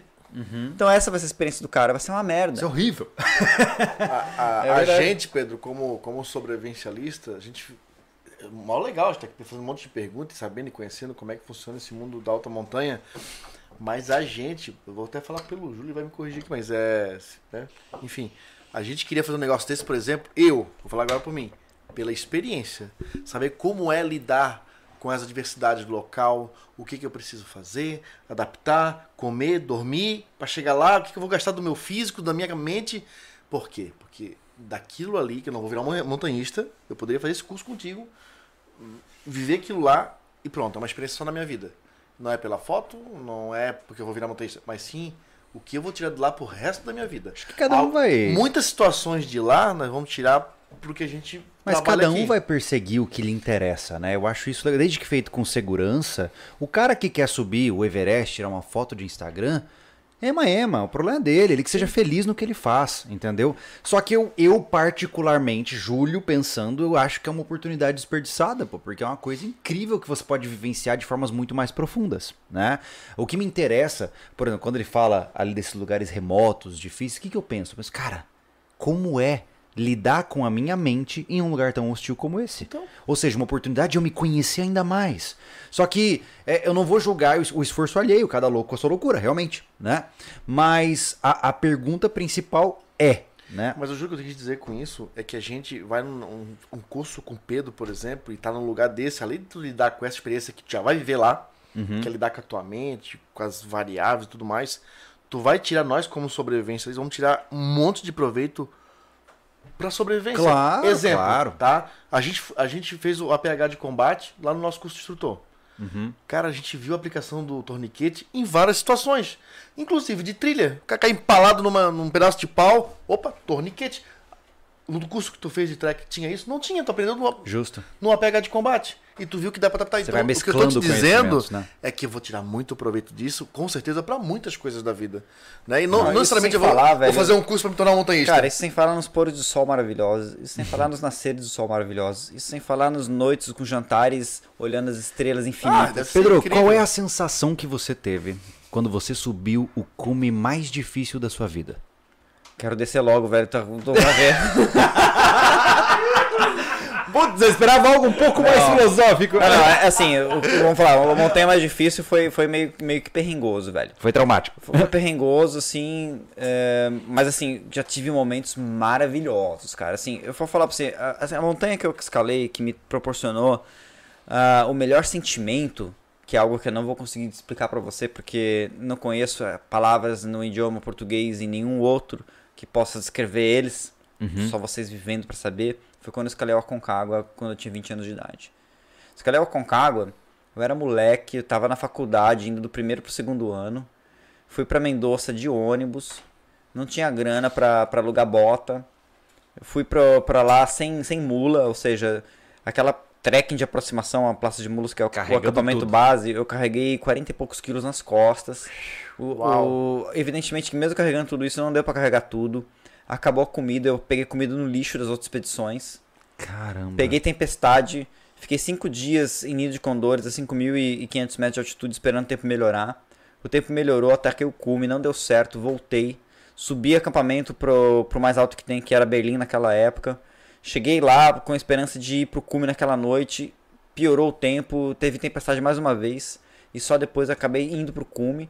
A gente fez um cume super rápido, chegamos no cume em 5 horas, assim, fomos os mais rápidos do dia. E aí eu voltei de, pra, pra, pra casa, assim, de ônibus. E assim, foi uma, uma sensação assim de vitória. Uma sensação assim. É... Cara, não dá para descrever, assim, sabe? Tipo assim. É, é algo. é, Transcendental. Uma, uma né? realização é, é, fora do comum, assim, uma satisfação, uma alegria fora do comum. Sim, até porque Sabe? você foi no modo mais. No modo hard, no modo muito, muito hard. Aí a montanha mais foda, assim, entre aspas, no Manaslu, foi problemático porque eu não estava numa boa forma física. Hum, Então, assim, foi uma expedição que eu ofereci ela comercialmente para financiar a minha ida, né? uhum. E os meus clientes estavam numa. uma- Clientes entre aspas, né? Porque são pessoas que vão pro Manaslu, não são pessoas que, que são Não são turistas, né? é, não são turistas, não são pessoas desqualificadas. É, Tava lá a Claudinha Bento, uma grande amiga, né? Escala com, com a gente direto. E o Bernardo Fonseca, que é um grande atleta. E o Bernardo disparou na frente, né, velho? E aí eu fui um dos últimos a chegar no cume. É, logo, quando eu tava chegando no cume, é, que era no amanhecer, tava tendo um vento branco. O vento branco é quando o vento bate na neve congelada, assim, uma neve em pó, e ela carrega essa neve em pó. E é um- uma sensação congelante, assim. É, primeiro que é um jato, um jateamento de areia em você, só que de, de partícula de gelo. E, e bateu esse, esse vento branco, e eu tava ah, amanhecendo, eu tava ainda sem, sem, sem óculos. Aí eu fiquei me protegendo da neve. Aí, cara, eu aproveitei assim, o tempo, peguei minha mochila, tirei da, da tampa da mochila a minha, o meu gogo, meu óculos, meu óculos de esqui. Coloquei na cara, congelou. Não dava pra chegar porra nenhuma. Aí eu falei, putz, deixa eu pegar meu óculos então. Fui lá, peguei o óculos, congelou. Aí disse, bom, en- entre andar com o óculos congelado e o Google, prefiro o Google que protege melhor. Então tava com corda fixa, então dava pra me guiar com ela. Então fui nas cegas com corda Meu fixa. Deus. Aí quando bateu o sol, descongelou o gelo, e aí eu cheguei no cume. Cume super estreito. Super, super, super estreito. Fiquei lá, junto com o Sherpa, e aí tirei umas fotos rapidamente e comecei a descida. Quando comecei a descida, acabou meu oxigênio.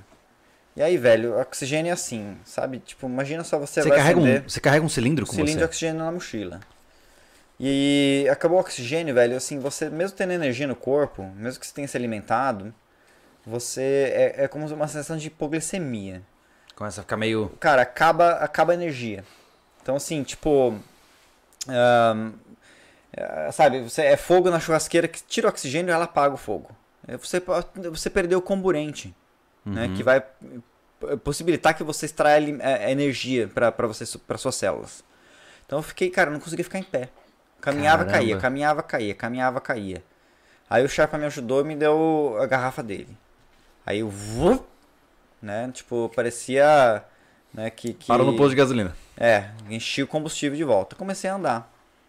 Aí quando eu desci, né, eu cheguei no local que tava a Cláudia com outros dois Sherpas, né? E ela não tava conseguindo enxergar, porque naquele momento que eu tava com o Google, que eu coloquei o Google lá, que andei nas cegas, ela decidiu, ela botou o óculos, congelou, botou o Google, congelou. Aí ela ficou sem. Ah, não. O que aconteceu?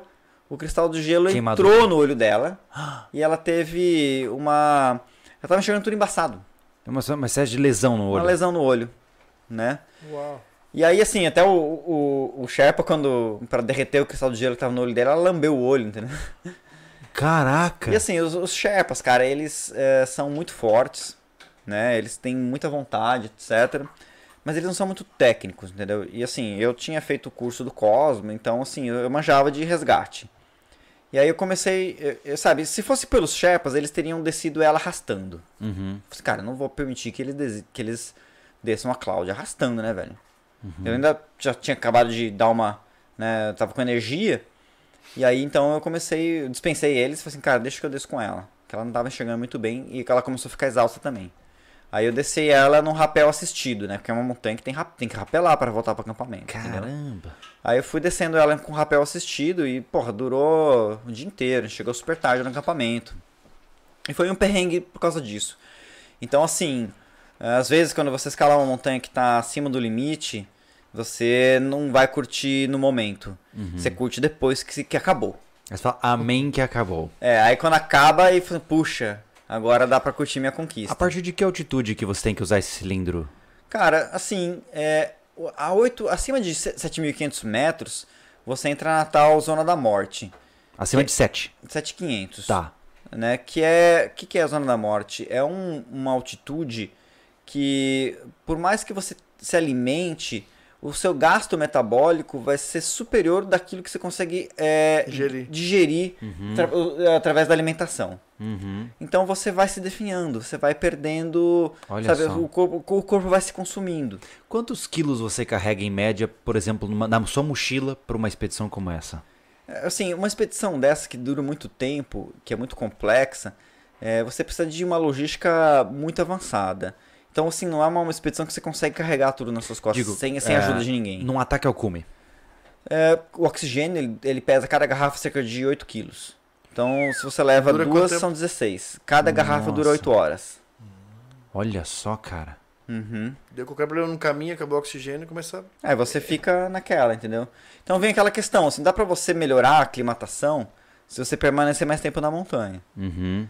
Então, assim, uh, vai muito de, da sua estratégia. Tá. Sabe? Naquela ocasião, a gente optou é, por usar oxigênio e a gente ser um dos primeiros a fazer cume na temporada que teve uma janela boa. Hum. Né? Nós fomos a. Era para ter sido a primeira, primeira expedição a fazer cume. A gente só não, foram, só não fomos os primeiros, porque uma, na noite anterior, é, uma, uma expedição pequena, independente, que é a expedição que fazia parte o Moisés, mas Fiamoncini, que é outro montanhista brasileiro amigo nosso, junto com o Sergi Mingotti, eles partiram para o cume. Uhum. E eles fizeram antes da gente. A gente encontrou eles, eles estavam descendo enquanto a gente estava subindo. E aí, no dia que a gente fez cume, só tinha gente, não tinha mais ninguém. No dia seguinte que a gente ia fazendo cume, uma coisa que também atrapalhou nossa descida, é que a galera tava subindo pro último acampamento. Então tinha um trânsito na, nas cordas ah, fixas. Entendi. Então, além de eu, tá, de eu ter que rapelar junto com a Claudinha, tinha que ficar esperando a galera subir.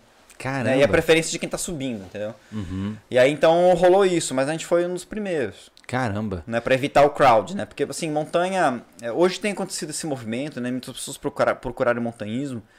Uh, e, e, as montanhas do Himalaia estão cada vez com mais pessoas. Então as empresas uh, têm fornecido mais e mais serviços. É, e, e tem tido mais gente. Uhum. Né? Eu, eu, ouvi falar que o Everest tem até fila, né? para chegar tem, no cume, tem né? fila. É, evidentemente, sim, que é, não é a montanha que mais tem gente. Então, por exemplo, esse ano é um ano que está cheio de gente no Everest. São 400 pessoas. 400 é, pessoas que pagaram para estar tá lá para fazer cume. Uhum. Só que é, tem 400 pessoas ocidentais.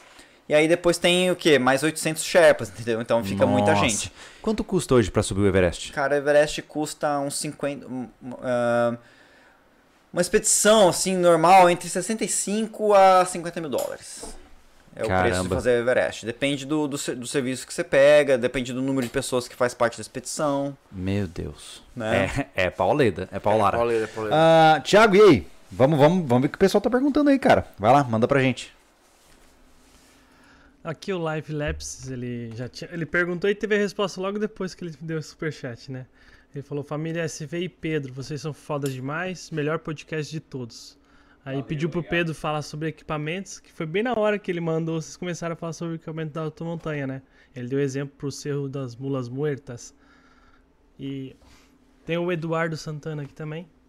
Pedro, sou grande admirador do seu trabalho. Por que não recolhem os corpos no, do Everest? E, se possível, dê mais detalhes do processo de aclimatação, quando se sabe que está aclimatado. Abraço. É legal. Bom, vamos lá. Por que, que não retira os corpos, corpos do, do Everest? Porque é o seguinte, velho, se já é difícil você chegar lá, Imagina para tirar alguém de lá. Imagina para tirar um, um, presunto, cara. Uhum. Então, assim, geralmente a galera que escala a montanha é tudo europeu grandão e pesado. Não é japonesinho, assim, que pesa 50 quilos, velho. Uhum. Aí é difícil, cara. Você tem que arrastar o cara, o cara tá congelado, sabe? Então, assim, é, quando você vai retirar um corpo, você tem que é, botar, sabe, na, na balança, assim. Porra, de repente eu, eu vou retirar um, um corpo de lá e eu posso me tornar o próximo corpo. Sim. Então é por isso que às vezes não se retira, não é que não se retira. É que às vezes tem gente que retira sim. Às vezes tem cara que tá no lugar fácil, às vezes o cara tá na rota. E até é ruim, né? O cara tá na rota, você tá escalando, tem uma pessoa lá, entendeu? É. Então se Você retira. já se deparou com essas situações? Cara, eu já resgatei gente morta, velho. É mesmo. Já, já salvei gente também de morrer. Caramba. Aham. E a aclimatação, cara, você percebe que você tá, tá bem ah, quando você tá hum, ok, assim. Quando você consegue andar, quando você tá dando risada, entendeu? Quando você se sente bem. É claro que se sentir bem na altitude não é igual se sentir bem aqui.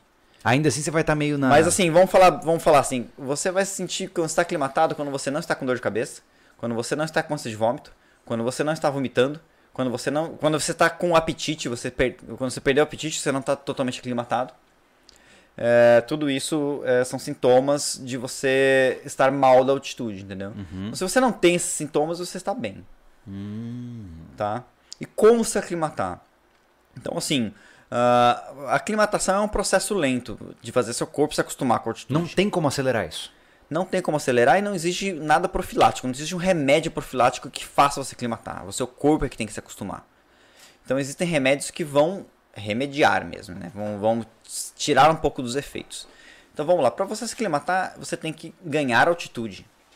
A estratégia que a gente faz é o seguinte: a gente sobe, ganha altitude, permanece uma hora, duas horas nesse local e depois desce para dormir no local mais baixo. Então nisso você engana o corpo. Você ganhando altitude, seu corpo começa a produzir glóbulo vermelho. E quando você desce, ele vai continuar produzindo glóbulo vermelho, porque quando você perde altitude, você também tem que aclimatar pela altitude, pela altitude que você perdeu. Entendi. Então, por exemplo, assim, você sobe montanha, você ganha aclimatação. Quando você volta para casa, você perde aclimatação. Então você se aclimata a sua altitude da sua casa. Só que é menos dolorido. É, inclusive isso responde a outra pergunta da galera. A galera assim, ah, eu subi uma montanha já, não preciso mais aclimatar. Não, velho. Você vai ter que aclimatar toda vez que você vai pra montanha. Ah, sim. a aclimatação dura 15 dias. Depois disso você perde, você volta ao normal. Uhum. Então é o seguinte, se você sobe, faz seu corpo começa a produzir glóbulos vermelhos. Depois você desce no acampamento inferior. Aí você aproveita isso para fazer sua logística. Então você sobe para um acampamento mais alto, já leva uma barraca, já leva um monte de comida e deixa dentro. Aí você desce e dorme de novo outra barraca embaixo. No dia seguinte você pega tudo e sobe e já tem coisa lá. Então você, você divide a carga que você está carregando. É aquilo que a gente chama na Argentina de carrega alto, dorme baixo. Tá. Isso ajuda bastante. Agora, se você não pode fazer isso, você não precisa.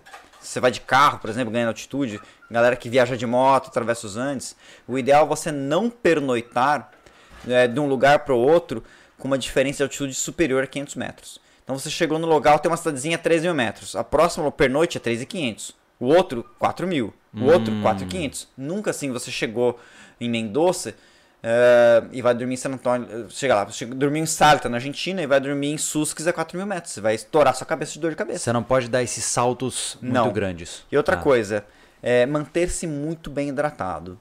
Então, é 5 ml é, por 50 ml por quilo. Então, multiplica quanto você pesa por 50. Aí você vê a quantidade de, de mililitros que você precisa de, digerir, é, de ingerir por dia. É muita coisa. E assim, sempre se monitore. Você vai no banheiro, sua urina tá amarela, você tá desidratado. Então você vai beber água até sua urina ficar transparente. E se mantenha hidratando. É um grande problema, principalmente pra mulher, né? A mulher fica mijando, mijando, mijando, tem que baixar as calças. No frio. É um desconforto, né? É, é um desconforto ficar mijando, cara. É um, é, é um Ô, saco. Ô, Pedro, e aí pode acontecer caso de a pessoa não conseguir se aclimatar? Acontece. Eu já tive. Isso é genético ou É comportamental? genético, tem gente que não aclimata. É mesmo, Assim como tem cara? gente que contrai o Covid e, e desenvolve ah, sintomas graves. Tem gente que contrai e nem, nem, nem Sim, sabe é que tem. assintomático. Aham. E, assim, e, e muitas coisas do Covid é muito parecido com o que acontece na altitude. É uma das coisas que, por exemplo, a galera fala, pô, não é legal você na altitude durante a época do, da- do coronavírus, porque às vezes você tá com sintoma de altitude e você acha que a altitude está com Covid. Olha só. Olha Então, só. sim, tem tudo isso, né? E, enfim, ah, tem gente que, que se aclimata melhor e tem gente que se aclimata pior. Né? Então, assim, por isso que é bom você ter uma experiência anterior. Por isso que é legal você chegar na montanha, você vai escalar a montanha de altitude. É legal começar por uma mais fácil e ir subindo degrauzinho. Sim. Pra você vivenciar isso, descobrir como é que seu corpo. Se, você- se Não você é dos existe caras. regra, né? Exato, não não existe regra, cara. Então, Aham. assim, eu já tive cliente que cheguei no curso da Bolívia, chegamos lá, Paz, o cara não tava legal. Né, o cara vomitando, vomitando. O cara chega no refúgio, 4,700, Tipo, a galera se aclimata rápido com a 700, entendeu? Quando você vê, a galera tá ali de boa. E é o cara mal, mal, mal, mal, mal. Assim, aí você pega o estetoscópio, põe ele no, nas costas dele pra ouvir o pulmão e o cara respira e você ouve. Meu O Deus. cara já tem que ter com, com um líquido no pulmão. Meu, toca embora Game para over. paz pro, pro, pro hospital, velho, porque você tá com edema pulmonar. E Como o cara o nosso colega Samuca lá, né? É, o Samuel do, do Do drone, drone da da montanha. montanha. Mas É, ele foi na descida, isso, né? Foi lá no, no vulcão Maipo e subiu muito rápido. Olha só. Tem Mas que tomar o- cuidado. Mas ele me tinha me contado, cara, que o problema dele foi que desceu rápido. Porque uma, uma, uma pessoa se machucou, tinha dado erupção, é, uma erupção, uma, uma- um terremoto de antes. Tiveram que descer a galera toda. Ele desceu rápido demais. Ou foi subir demais? Foi rápido na subida, porque A descer- ascensão é que causa o problema. porque, A- não é a assim, descida? a descida rápido resolve o problema. Ah, é? Sim, Olha então, só. Então eu entendi errado. Entendi. Ah, e aí, Thiago, vamos lá, que mais? Tô vendo várias pessoas aí. Vambora, velho. Diga aí. Então, o Luiz Henrique perguntou se tem foto des- de- dos desenhos incas, objetos que vocês viram. Legal Inca, velho. Assim, os Incas, cara, eles é, eram muito loucos, assim. É, inclusive o seguinte, se você vai estudar é, quais foram os povos mais antigos a desenvolver uma cultura de subir montanha, não tô falando assim de subir de maneira aleatória uma montanha, assim, você sobe uma vez nunca mais. Falando de desenvolver uma cultura, ou seja, subir com constância. O- a civilização mais antiga a ter uma cultura de subir montanha foram os Incas. Olha só. Cara, os Incas escalavam Isso montanhas. era parte da vida deles, né? É, os Incas escalavam montanhas por volta do ano de 1490. Em 1490, na Europa, ninguém subia montanha, não, velho. A- o, o montanhismo europeu começou em 1785 com, com a conquista do Mont Blanc. E o Mont Blanc tem 4.800 metros. Em 1490, os Incas estavam escalando montanhas de 6 mil metros. Que loucura, né? O sítio arqueológico mais alto do mundo está no cume do vulcão Yuyayaico, que é a sétima montanha mais alta do mundo. O sítio arqueológico está a 6.700 metros de altitude. Meu Deus. E o que, que os incas faziam, velho? Os incas, eles, as montanhas eram sagradas para eles. Então eles subiam montanhas e lá em cima eles realizavam um ritual chamado capacote. Eles é, sacrificavam crianças. Então, eles sacrificavam e deixavam lá. Então, lá no Yuyaico, eles construíram um altar, tinham umas, umas construções e eles enterravam essas crianças. Meu Deus. E, elas foram descavadas em 99 pelo uma equipe da National Geographic eh, chefiada pelo arqueólogo americano e montanhista Johann Reinhardt. E, meu, tinha um enxoval funerário riquíssimo. Então, assim, tinha pentes feitos de ossos de baleia eh, da Colômbia, a- aves equatoriais do Equador, Meu da Deus. floresta amazônica, tinha pinguins não sei da o que, assim, os caras tinham um território incrível. E, e não foi uma ou outra montanha, foram muitas montanhas. Muitas montanhas que os incas escalaram. Inclusive, o próprio Aconcagua foi encontrada uma múmia inca, a 5.800 metros de altitude. É, o filo que une o cume sul e o cume norte do Aconcagua chama-se filo do guanaco. Só que o guanaco é um animal de planície. Então a, a, a tese que as pessoas têm é que os incas utilizaram o guanaco como se fosse uma mochila, entendeu? Então botaram as coisas nele e foram subindo na montanha lá. Caramba. E o, e o guanaco morreu. Então, assim, ah, tem uma história incrível sobre o montanhismo dos Incas. E, e o comum que você encontra de eh, ruínas incas são plataformas aplainadas nos cumes, onde eles realizavam os rituais de capacote. Você encontra muita madeira que eram objetos de oferenda. Eh, você encontra muros. Você encontra eh, restos de refúgios na base, ou seja, construções de pedra, já que sem teto, né? Você encontra trilhas. Tudo Olha isso você só. acha com bastante abundância. Caramba. Uhum. Que rico isso, hein, cara? Vamos lá. E aí, que mais? Aqui o o Alex tem interesse em começar a escalar, mas a minha região Blumenau não tem clubes. Como começo? Onde posso procurar informações? Abraço. Blumenau tem muita montanha. Tem uma agência aí do Henrique Kruger que chama Terra Média. Então, é, uma- é um começo, né? É um cara que conhece bem a região. Você pode ir atrás dele no Facebook, Instagram. Se não, vai até Curitiba e a gente sobe montanha junto também, que tá, não tá muito longe, não. Tá ali, um pulinho. E aí o seguinte, já lanço agora de primeira mão, é, deixando aqui uma, uma promessa, cara, uma coisa assim que é, eu vou fazer, mas não tive tempo ainda. Eu tava escrevendo livro, né? Mas qual que é meu próximo projeto é lançar um curso de montanhismo, que as aulas vão ser, as aulas teóricas vão ser online. Então, assim, o que, que vou ensinar online? O que, que vou ensinar na teoria do montanhismo? Então, começa com, com cultura, né? Montanhismo, tô começando aqui, tô falando com vocês, tem muita cultura. Nossa, começa imagino. com história, velho. Então, assim, eu vou destrinchar a história do montanhismo. Começo com a história do montanhismo dos Incas, que é super interessante. Aí eu venho falar da história do montanhismo europeu, falar todos os episódios, né, né? Um monte de coisa de cultura do, do montanhismo relacionado a isso. Ética, como é que surgiu, por que é ético, por que não é, etc. Ah, são coisas filosóficas que é importante a gente falar, né? Ah, questões de planejamento, eh, orientação, navegação, carta topográfica, GPS, eh, questão de ambientes de montanha, conhecer sobre climatologia, sobre nuvens, sobre previsão de tempo, Tudo isso é bem sobre teórico, né? pressão, eh, falar sobre eh, ah, geologia, geografia, como que surgem as montanhas, Tem algum prazo pra isso? Cara, assim, eu tô trabalhando nisso, né? Então, assim, essas aulas teóricas vão ser gravadas, eu pretendo lançar por um aplicativo. Então, assim, começa com as aulas principais e vão tendo material que eu vou incluindo ao, ao longo do tempo. Vou gravando e editando. Então, assim, eu faço essa, essa aula inteira, com vários módulos, estou pensando em inicialmente oito módulos. E aí, sim, se o cara quis fazer só a parte teórica, é uma coisa legal. Se depois ele quiser comigo é, praticar, fazer a prática comigo, aí depois eu ofereço uma prática e a prática vai ser assim. Vou jogar, tá lá, você vai contratar o curso online e quando você tiver tempo você vai assistindo as aulas. E aí assim, vamos botar na prática ao longo do tempo. Então, de repente eu venho para Santa Catarina fazer uma prática no Cambirela. Vamos pro Rio Grande do Sul fazer uma prática em qualquer outro morro lá. Aham. Aí vamos pro Rio, vamos para Minas, Espírito Santo, vamos pro Escambau, entendeu? Essa é a ideia. Cara, que legal. Legal. Que legal. Muito massa. Muito bom. E aí? Uma opção é pra Diga. Ah, o Guilherme, ele perguntou: Pedro, tem alguma dica de montanha legal nos Estados Unidos para iniciantes? É, nós Montanha temos. É, nós temos muito público nos States hoje, né? E o que você pode dizer pra esse povo Cara, lá? depende do estado que você tá, né? Os Estados Unidos é muito grande, né? Então, assim, é, eu já dei altos rolês. Ah, uma vez eu fui pra lá, nossa, na época que o dólar era barato, cara. Olha que saudade, velho. Tarde demais. Pô, eu cheguei lá, aluguei carro, dei um rolezão. Cara, na Califórnia, se você mora na Califórnia, tem coisa pra caramba. Perto de Los Angeles, escalei uma montanha chamada Mount Baldy. É, sou eu hoje em dia, tô de boné porque eu tô careca. Baldy é calvo, né? Aham. Cara, você tem assim, no oeste dos Estados Unidos tem montanha pra caramba. É, se você tá na Califórnia, tem muita montanha de por volta de 3 mil metros. Que ele- lá eles medem em feet, né? Em pés. Mas eu, essa ma- maldita medição imperial é difícil Difícil, né? né?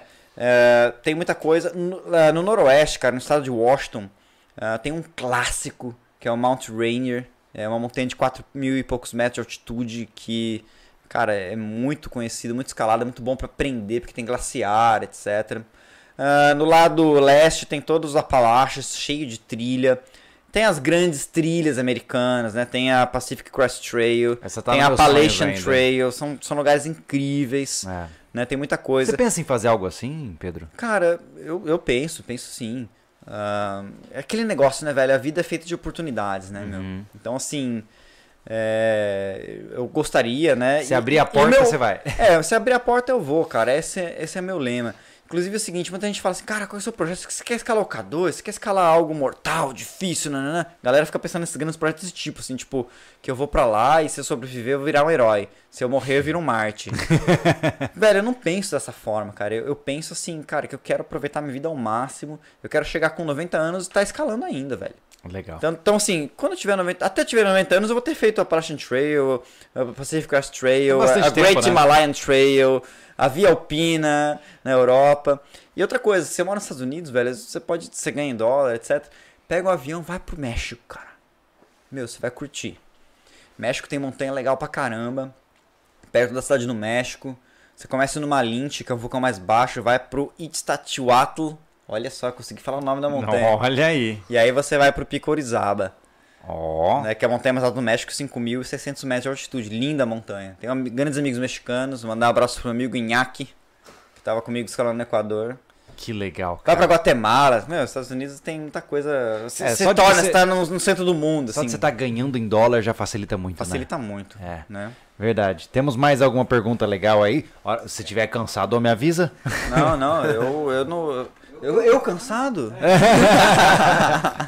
Vamos lá. O, o João Eduardo aqui foi certeiro, né? Ele falou assim: que sobrecast fenomenal, só ouvindo e babando aqui. Baita experiência de vida. Não consigo nem pensar em qualquer coisa inteligente pra perguntar. E, e eu falando aqui agora, é incrível. Por incrível que pareça, até o, o grupo de apoiadores tá quieto, cara. Isso é incrível. O, o nosso público em geral ele não está acostumado com conversas desse nível.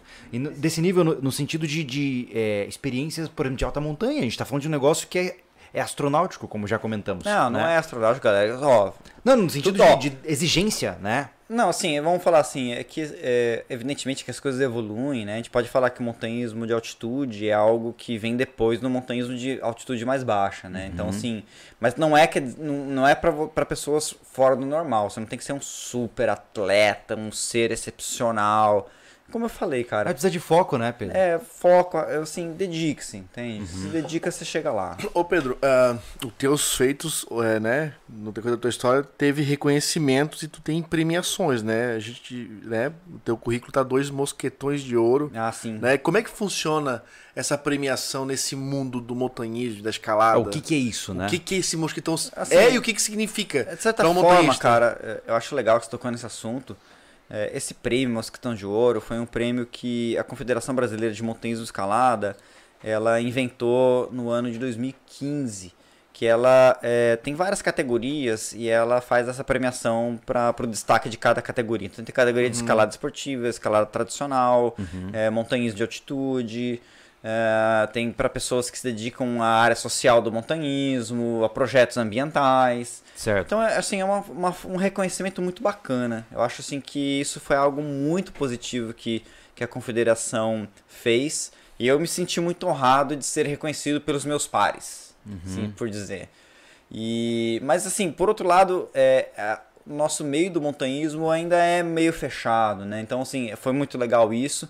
Mas em termos de divulgação, é, eu, tenho uma divulgação muito mais dentro do meio do que fora. A galera não me conhece fora, não é, é, meio, é meio alguma coisa alienígena, né? Por falta, pelo fato da gente não ter montanhas de altitude no Brasil, a galera não conhece muito. Aliás, tem gente que diz que nem montanha no Brasil tem, né? pois é pois é Que tá errado, ó, eu sou geógrafo, não é verdade isso.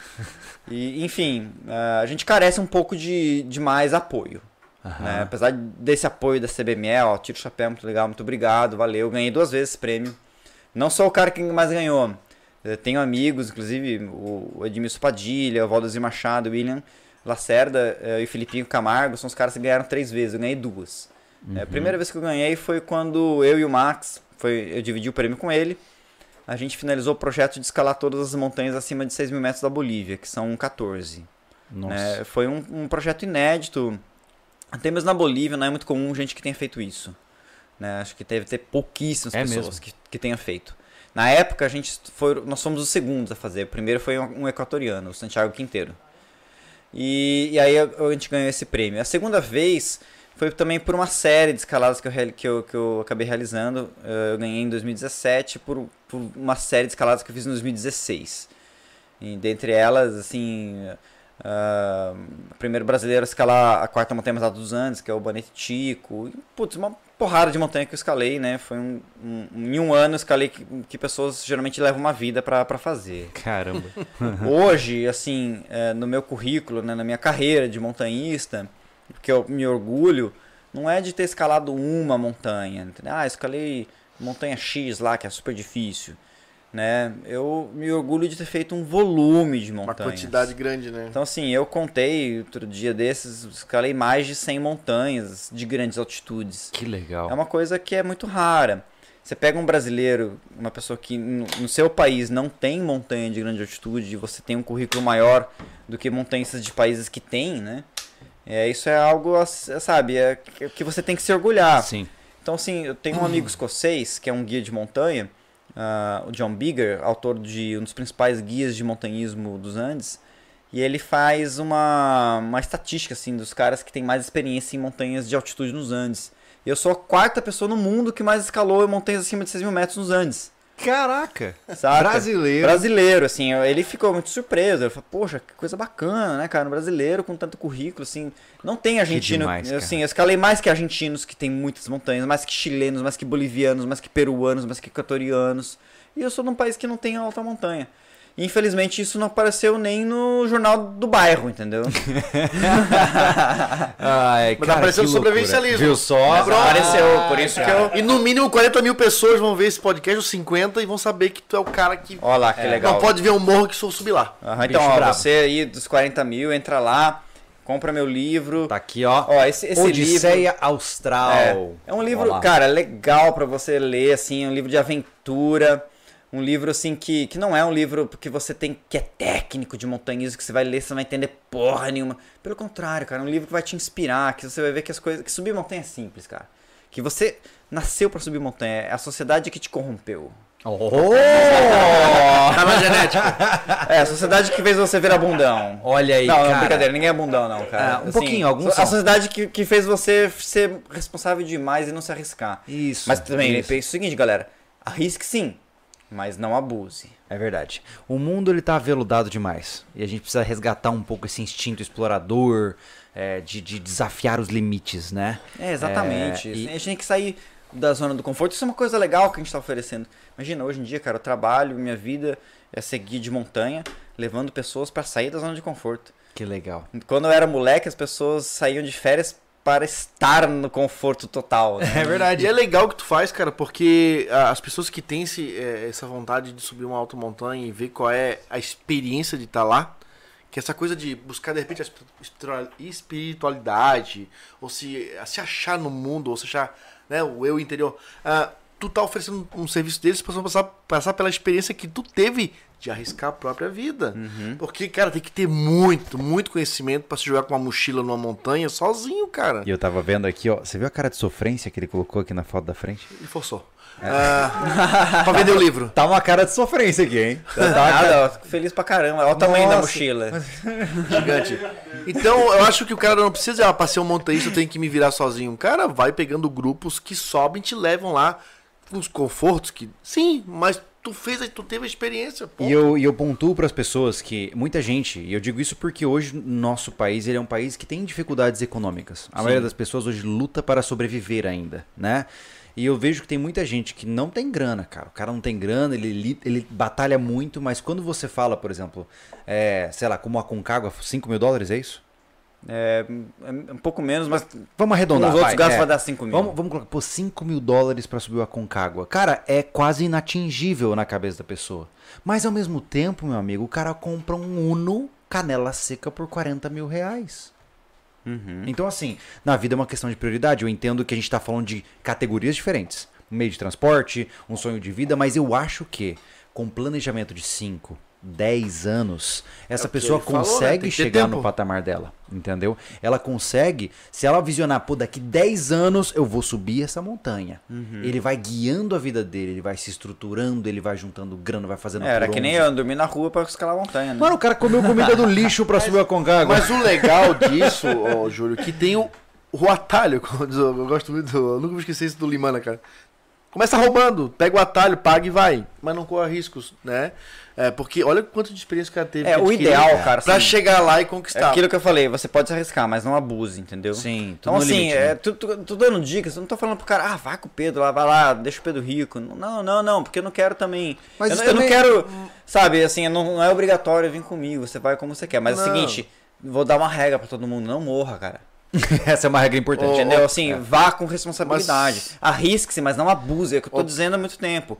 Assim, é, conheça você mesmo, fazendo. Vai aumentando a dificuldade aos poucos. Porque é o seguinte, se você vai pra montanha e morre, cara, o que, que vai acontecer? Tudo bem. Você já era, mas você Mas vai você vai deixar dar um sua trabalho. família. Você vai dar um deixa- trabalho. Você vai causar sofrimento pra quem ficou e você vai dar um trabalho também. Cara, é foda, cara, porque assim, tem gente que vai pra montanha, acaba morrendo e depois os caras vão lá, ah, nossa, que perigoso, vamos proibir de escalar a montanha aqui. Você ferra o negócio, Aí né? você ferra com os outros, entendeu? Então seja responsável. Entendeu? Não é, não- não é assim, tudo bem que você tá indo, é a sua escolha, e você vai morrer, não é o outro, você não tá botando ninguém em risco, etc. Mas, cara, você pode botar a liberdade do outro em risco. É. Isso que é uma coisa que tem que se. É, tem que ter um colocada. senso pós-vida também, É, né? mas o que eu quis dizer né? até com isso, É, Pedro, felizmente que, as que tem pessoas têm medo. Felizmente as pessoas têm medo. e aí elas não É fazem verdade. tanta merda. Mas fazem. E olha só que coisa interessante, velho. No Paraná, que é um dos estados que mais tem tradição no montanhismo, é, a gente tem montanhismo de trilha, né? Caminhada. E tem montanhismo técnico, que é escalada em rocha em montanha. Nunca houve uma pessoa morrendo escalando em rocha no Paraná. E tem Olha muito só. escalador. Mas teve muita gente morrendo em trilha. Mas Então é, mostra é que a seguinte, experiência basal, né? a qualificação, né? é. A qualificação faz a diferença. Então, o cara que está escalando em ro- uma montanha é, é, tecnicamente, escalando em rocha, ele está se submetendo a um risco muito grande. Sim. Né? Ele cair, de quebrar uma garra, de acontecer alguma coisa errada, né? E, e nunca aconteceu um acidente Mas ele é muito fatal. mais técnico, né? Ele é muito mais É controlado que o e cara, qualificado, assim, né? vamos falar que o cara se qualificou mais para fazer aquilo. Sim. Como é técnico, ele teve que estudar. Sim. E assim, eh, se você for pegar as montanhas bra- paranaenses e, e, os casos que as pessoas morreram, na maior parte das vezes a pessoa morreu por, eh, eh, por, por falta de conhecimento. Erros né? básicos, né? Ou por imprudência, ou perícia mesmo. Ah, Pedro, é, até para começar a puxar para um ponto importante agora, de conclusão. Ah, você diria que existe espaço para uma equipe SV, gente da montanha, assim, darem as mãos para um projeto em conjunto? Ah, cara, interessante. Hum. Né? Se a gente, ó, pensando da seguinte forma, velho. Que que aquilo- você sugere? que é- ó, vamos fazer assim, aquilo que é o ideal para todo mundo. Tá. Não vamos colocar que a gente é melhor que ninguém. Vamos colocar que a gente, como qualquer outra pessoa, precisa evoluir. Sim. Então a gente vai fazendo o quê?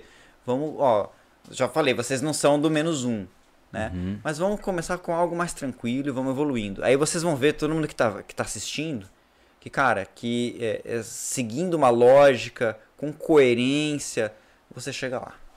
Então existe espaço para dois potenciais caipiras subirem uma alta montanha. Vamos, vai. Oi, o que, que foi? Quatro. Vocês querem ir junto também? Tá bom, a gente vai ver o que a gente consegue fazer. Se vocês se comportarem. gente, cara, é, tem, tem superchats que precisam ser lidos aí, cara. Porque eu sei que o pessoal deve estar empolgado perguntando. Mas já estamos em duas horas e meia de transmissão. Não quero sugar o homem que veio de Curitiba pra conversar com a gente, né? Caramba, já passou tudo isso, hein? É, cara. Eu ia É. falar que, é, tenho que puxar um jabazinho pra nós também, né? Puxa o jabá. É, oferecer serviço com segurança do cara que não tem que aprender sei lá, 10 anos pra subir a montanha sozinho e ainda se arriscar. Ter equipes que levam lá pra cima é muito legal. Tô falando longe, eu não tô obedecendo a regra do micro do fone. A, a gente conhece o nosso programa da UDR? Ah, não. A gente oferece um cenário controlado para as pessoas se desafiarem. Ah, legal. Que a gente bota o cara lá dentro a passar fome e frio pra chegar a um determinado ponto e ver se ele é capaz de chegar naquele final. 56 horas de relação. É. Então, ao invés do cara pegar, eu vou me jogar no mato, vou falar tipo Bear Grylls, vou soltar de paraquedas no meio do nada e vou ver se eu chego em casa de novo. Não precisa, querido. Tem pessoas para cuidar de você. É, é se jogue no mato com a gente te olhando. É. Então, hoje o cara pegar, quero subir a Concagua e não ser maluco de jogar pra lá sozinho, sem o conhecimento total, porque essa conversa mostrou que não é moleza. Não é assim. Não, nem de perto. Né? Nem de perto. Então, é massa, cara, ter essa, essa opção de, hoje no Brasil, de fazer vários, ter vários conhecimentos de várias áreas diferentes, de forma controlada e segura. É. Vai lá. Bom, Siga mas e aí? final. Diga, sua a última pergunta vem da própria equipe. Diga, Thiago. Eu quero saber, cara, que assim, ó, eu fiz treinamento de resgate em difícil acesso, em trilha, morro, né? E eu achei extremamente difícil. Eu queria, uma- da tua experiência, alguma, tu relata aí, alguma experiência de resgate em alta montanha? Cara, eu já, te, já resgatei. Corpo, que foi fácil, porque a pessoa não reclama. e, e já reclamei, já resgatei até ah, em 2000 e, e- Antes da pandemia, 2020, começo do 2020, resgatei uma mulher com um edema cerebral. Nossa. Uau. Caiu, bateu a No cabeça. Cerro Plata, não. Ela simplesmente não aclimatou. A mulher saiu de Buenos Aires, foi para Mendoza, de Mendoza subiu para 4.200 metros, de 4.200 metros foi subir uma montanha de 5.400. Só foi. Sim, assim, rapidamente. Meu Quando ela Deus. chegou a 5 mil metros, ela apagou. Saca? Aí eu tava com um, um, um, um guia nosso lá na Argentina que é, trabalha pra gente. A gente tinha ido a lazer, né? Nós dois, né? E aí então eu vi uma movimentação e aí a gente construiu uma maca com uh, corda e, e bastão de trekking e a gente desceu ela. Cara, Aí a gente desceu, aí tava com o telefone via satélite, falamos com o médico, o médico autorizou a injeção de dexametasona, injetamos 12mg de dex- dexametasona nela. Quando a gente eh, perdeu a altitude, ela, ela retomou a consciência, aí a gente desceu ela ajudando, subiu uma mula até um certo local, a gente colocou ela numa mula e ela conseguiu descer no lombo da mula até uma ambulância que levou ela para o hospital e ela se passou, passou bem. cara, mas que paulada, hein? Uau. Não dá pra vacilar, né?